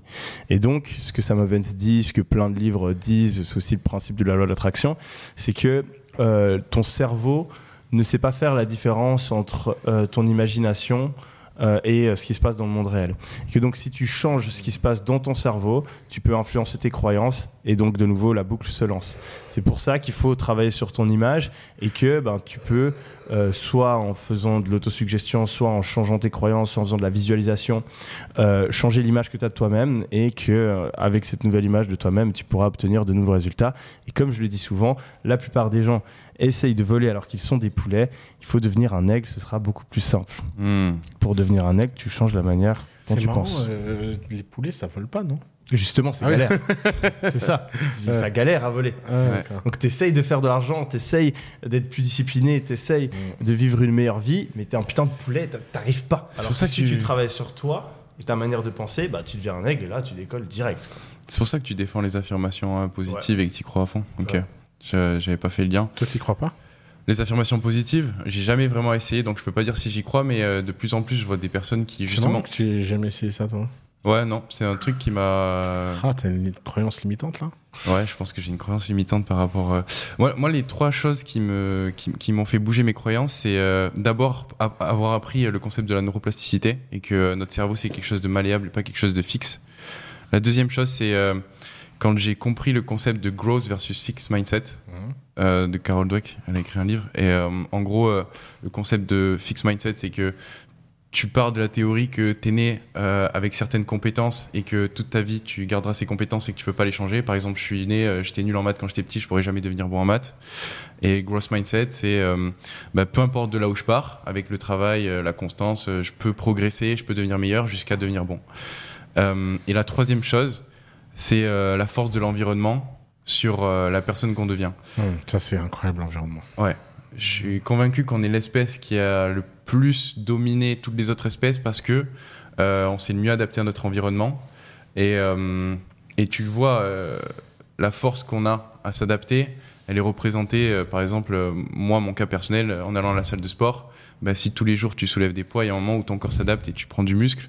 Il y a plein de théories comme ça qui montrent que euh, toutes les influences que tu as au niveau de l'information que tu consommes, des personnes que tu fréquentes, des lieux dans lesquels tu restes, ils vont tôt ou tard avoir un impact sur toi, ça va exercer un stress, et en réponse à ce stress, bah, tu vas t'adapter, et ce sera soit quelque chose de bon, soit quelque chose de négatif.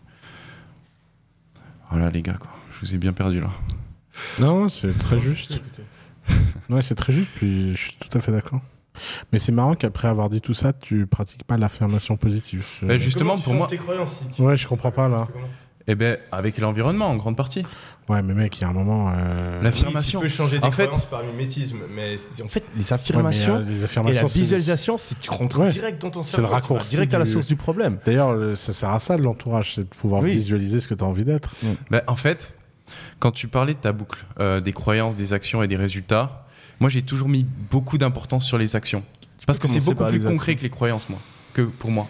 Mais en fait, le problème, Ouais, c'est que tu- c'est très- mais- c'est dur de prendre. C'est vraiment. Il faut, faut se forcer. Il faut beaucoup de discipline pour faire des choses qui vont à l'encontre de la manière dont tu penses. Et mais même tu le feras pas, en fait. Oui, mais c'est ouais, c'est marrant parce il y a que des blocages qui, ont- qui ont fait. euh, c'est marrant, je- j'aurais jamais imaginé. Mais je comprends pas à quoi tu résistes en fait. comment ça Fais-le. Pour les affirmations Ouais. bah, Qu'est-ce qui, qu'est-ce qui- c'est quoi le problème? En fait, je vois pas la valeur. Mais qu'est-ce qu'on a à foutre de voir la valeur? Depuis quand t'as besoin de voir la valeur Peut-être que, que je, je Depuis l'ai, mais quand il y a besoin de voir la valeur pour faire un truc C'est la crois pas. Je me justement- dis pas que ça marche. Si. Peut-être peut un, autre exemple qui, qui te convaincra, qui avait beaucoup résonné avec moi. Euh, le, mais je t'en ai déjà parlé, je crois. Le, le cerveau et les pensées, c'est comme un champ de, un champ euh, d'herbe euh, pas coupé. Mm. La première fois que tu passes à travers, bah, tu dois euh, marcher, c'est galère, etc. Et ensuite, la deuxième fois que tu passes, si tu prends le même chemin, c'est beaucoup plus facile parce qu'il y a déjà une partie des herbes qui sont écrasées. Mm. Et ben, le cerveau, il fonctionne de la même manière. Quand tu as une certaine pensée, c'est des circuits euh, neuronaux, Ouais. et ben, euh, la, la première fois que tu penses à un truc, ça demande beaucoup d'efforts. Tu vas arriver à un certain endroit, à une certaine conclusion. La deuxième fois que tu vas commencer à penser à un truc similaire, le plus probable, c'est que tu repenses exactement, que tu repasses par le même chemin, parce qu'il y a moins de résistance. Si tu fais un effort, tu peux dévier du chemin. Et ben, toutes tes pensées, elles sont comme ça. Toutes tes croyances, toutes tes manières de réfléchir, elles ont été façonnées un petit peu par hasard à travers ton éducation, ton environnement quand tu étais jeune. Et il y a en fait dans ton cerveau plein de traces qui sont avec déjà l'herbe qui est écrasée. quand tu fais de la visualisation ou quand tu fais euh, de la, des affirmations, ce que tu es en train de faire, c'est de, faire, de forcer ton cerveau à prendre un nouveau chemin. Donc tu forces, forces, forces, forces, tu passes plein de fois comme ça, dans un chemin que tu n'as pas l'habitude de passer. Et ensuite, inconsciemment, pendant le reste de ta journée, pendant le reste de tes semaines, de tes mois, eh ben, le cerveau, il pourra passer par ce chemin beaucoup plus facilement. Donc si tu es un gars, par exemple, qui n'a pas confiance en toi, ou qui pense que tu mérites pas de gagner beaucoup d'argent, ou qui pense qu'il n'a pas les capacités pour gagner beaucoup d'argent, et que tu as cette croyance limitante qui te limite, Qu'est-ce que tu peux faire? Tu peux soit essayer d'agir, etc. Mais tant que tu n'as pas vraiment de résultats dans le monde réel, ta, ta vision de toi, elle va jamais changer. Et ce sera difficile pour toi d'oser euh, lancer ton business si tu es convaincu que tu es incapable de lancer un business. Mais si en parallèle que tu agis, parce qu'il faut toujours faire les deux en même temps, il faut agir et il faut aussi travailler sur sa manière de penser. En parallèle que tu agis, eh ben, tu te forces à faire de la visualisation, à faire des affirmations qui justement vont entraîner ton cerveau à penser comme ça, eh ben, ce sera beaucoup plus facile pour que ton cerveau le fasse en automatique. Parce qu'on a deux types de pensées. On a les pensées conscientes et les pensées, enfin les pensées automatiques et les pensées délibérées. Donc, les pensées délibérées, par exemple, ah oui. Euh, je vais réussir à lancer mon business, je mérite de réussir à lancer un- à mon business. Euh, si je travaille, moi aussi, je peux en être capable. Ça, c'est une pensée que je viens de mettre moi-même dans ma tête. Et tu as l'autre pensée qui est quand tu es sous la douche ou tu es en train de marcher, qui vient et qui automatiquement, bah, un peu par exemple, dire l'inverse, ah, tu es un incapable, tu vas jamais réussir, etc. Tu un contrôle que sur un seul type de ces pensées-là. Et plus tu te forces à avoir une pensée délibérée, réfléchie, volontaire, qui est dans une direction, plus il y a de chances que tes pensées euh, involontaires, elles les suivent. C'est juste ça. C'est Mhm. comme soulever un poids à la salle. Tu, tu entraînes ton cerveau à penser d'une certaine manière pendant un petit laps de temps très fort et pendant le reste de ta journée, ben, il y a des chances pour qu'ils reprennent euh, les mêmes chemins. Ok. Sur quoi est-ce que euh, je pourrais travailler euh, Mais grâce aux juste un truc, je vais te faire un cadeau. Vas-y. Euh, vraiment, ça, c'est s'il y a une attitude dans la vie à avoir, c'est moins tu crois à quelque chose, plus tu le fais. Ok. Parce que si à un moment donné, il y a plein de gens qui te disent que c'est le bon truc à faire et toi, t'y crois pas, Mm. C'est là où tu peux là apprendre où quelque tu chose. peux apprendre quelque chose. Ouais. T'as déjà utilisé euh, les affirmations? Positives Je fais que ça, moi. Je- Ah ouais? Je- mais c'est pour moi, ça, c'est la base de la base. J'ai commencé enfant, moi. Je savais pas que ça s'appelait comme ça, mais moi, depuis enfant, je visualise ce que j'ai envie. Mais c'est c'est évident que ça marche parce qu'en fait, euh, ça peut pas être négatif en fait. Euh, je vois pas comment Je- je- le fait de mettre des bonnes vibes dans ta tête, ça peut à un moment avoir un impact négatif. En fait, je pense que c'est le, le, le fait de le processiser et de faire une sorte de cérémonie où tous les jours tu dois te répéter des trucs qui je trouve euh, Mais assez tu peux le faire aussi comme ça. Moi, moi je, je- je le fais. En fait, moi, ce que je fais c'est beaucoup, parce que je fais plus de- d'affirmations que je me pose et comme ça, mais ce que je fais beaucoup, c'est que vu que je fais de la méditation et depuis longtemps, je suis très fort à remarquer les pensées qu'il y a dans mon cerveau.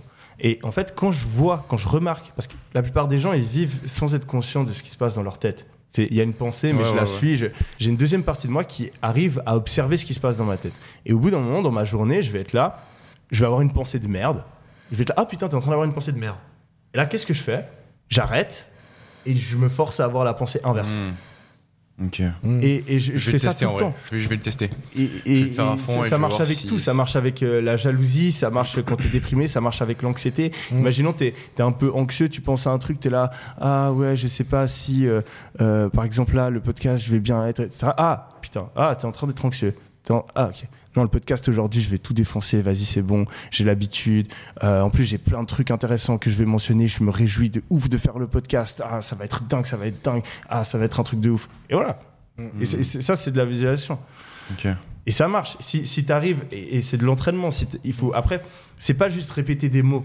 faut réussir à te faire ressentir Ouais, l'émotion. émotionnellement, faut que tu, faut que tu faut te que- mettes faut- dedans. faut que tes émotions deviennent un, Un ancrage. un ancrage et un guide. Comme par exemple, moi, j'arrive à me faire pleurer si je veux. Ouais. Ouais. j'arrive à me faire me sentir énervé. la J'arrive à me base, faire- ça. Et, et- et ça, c'est parce que j'ai l'habitude de. mais ça, visualiser. tu verras qu'un jour, quand tu dirigeras des gens, savoir jouer la comédie et le Bah, après, je le ressentir, fais pas. bah normalement, t'es obligé. pour- Tu, des fois, t'es pas en- fait semblant Enfin, d'être en je le colère. fais- je, je fais avec l'é- l'énervement, mais je le Ouais. fais pas avec euh, le pleurer. Mais non, mais euh, d'accord. Je parlais de l'énervement. Ouais, ouais. Mais ça, par exemple, c'est une skills de base du management. Ok. Si à un moment, toi, tu t'en fous, mais il faut que les gens considèrent que c'est important. Hmm. Si toi, tu t'en prends un mec comme moi qui est un réel, je m'en bats les couilles de tout.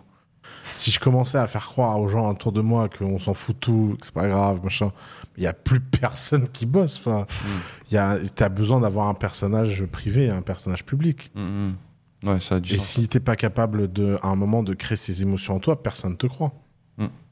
Ouais, bien sûr. Faut arriver à se mettre dans le rôle. A C'est sens. hyper important. ouais. Ok. Euh, bon, sur ce, fin abrupte.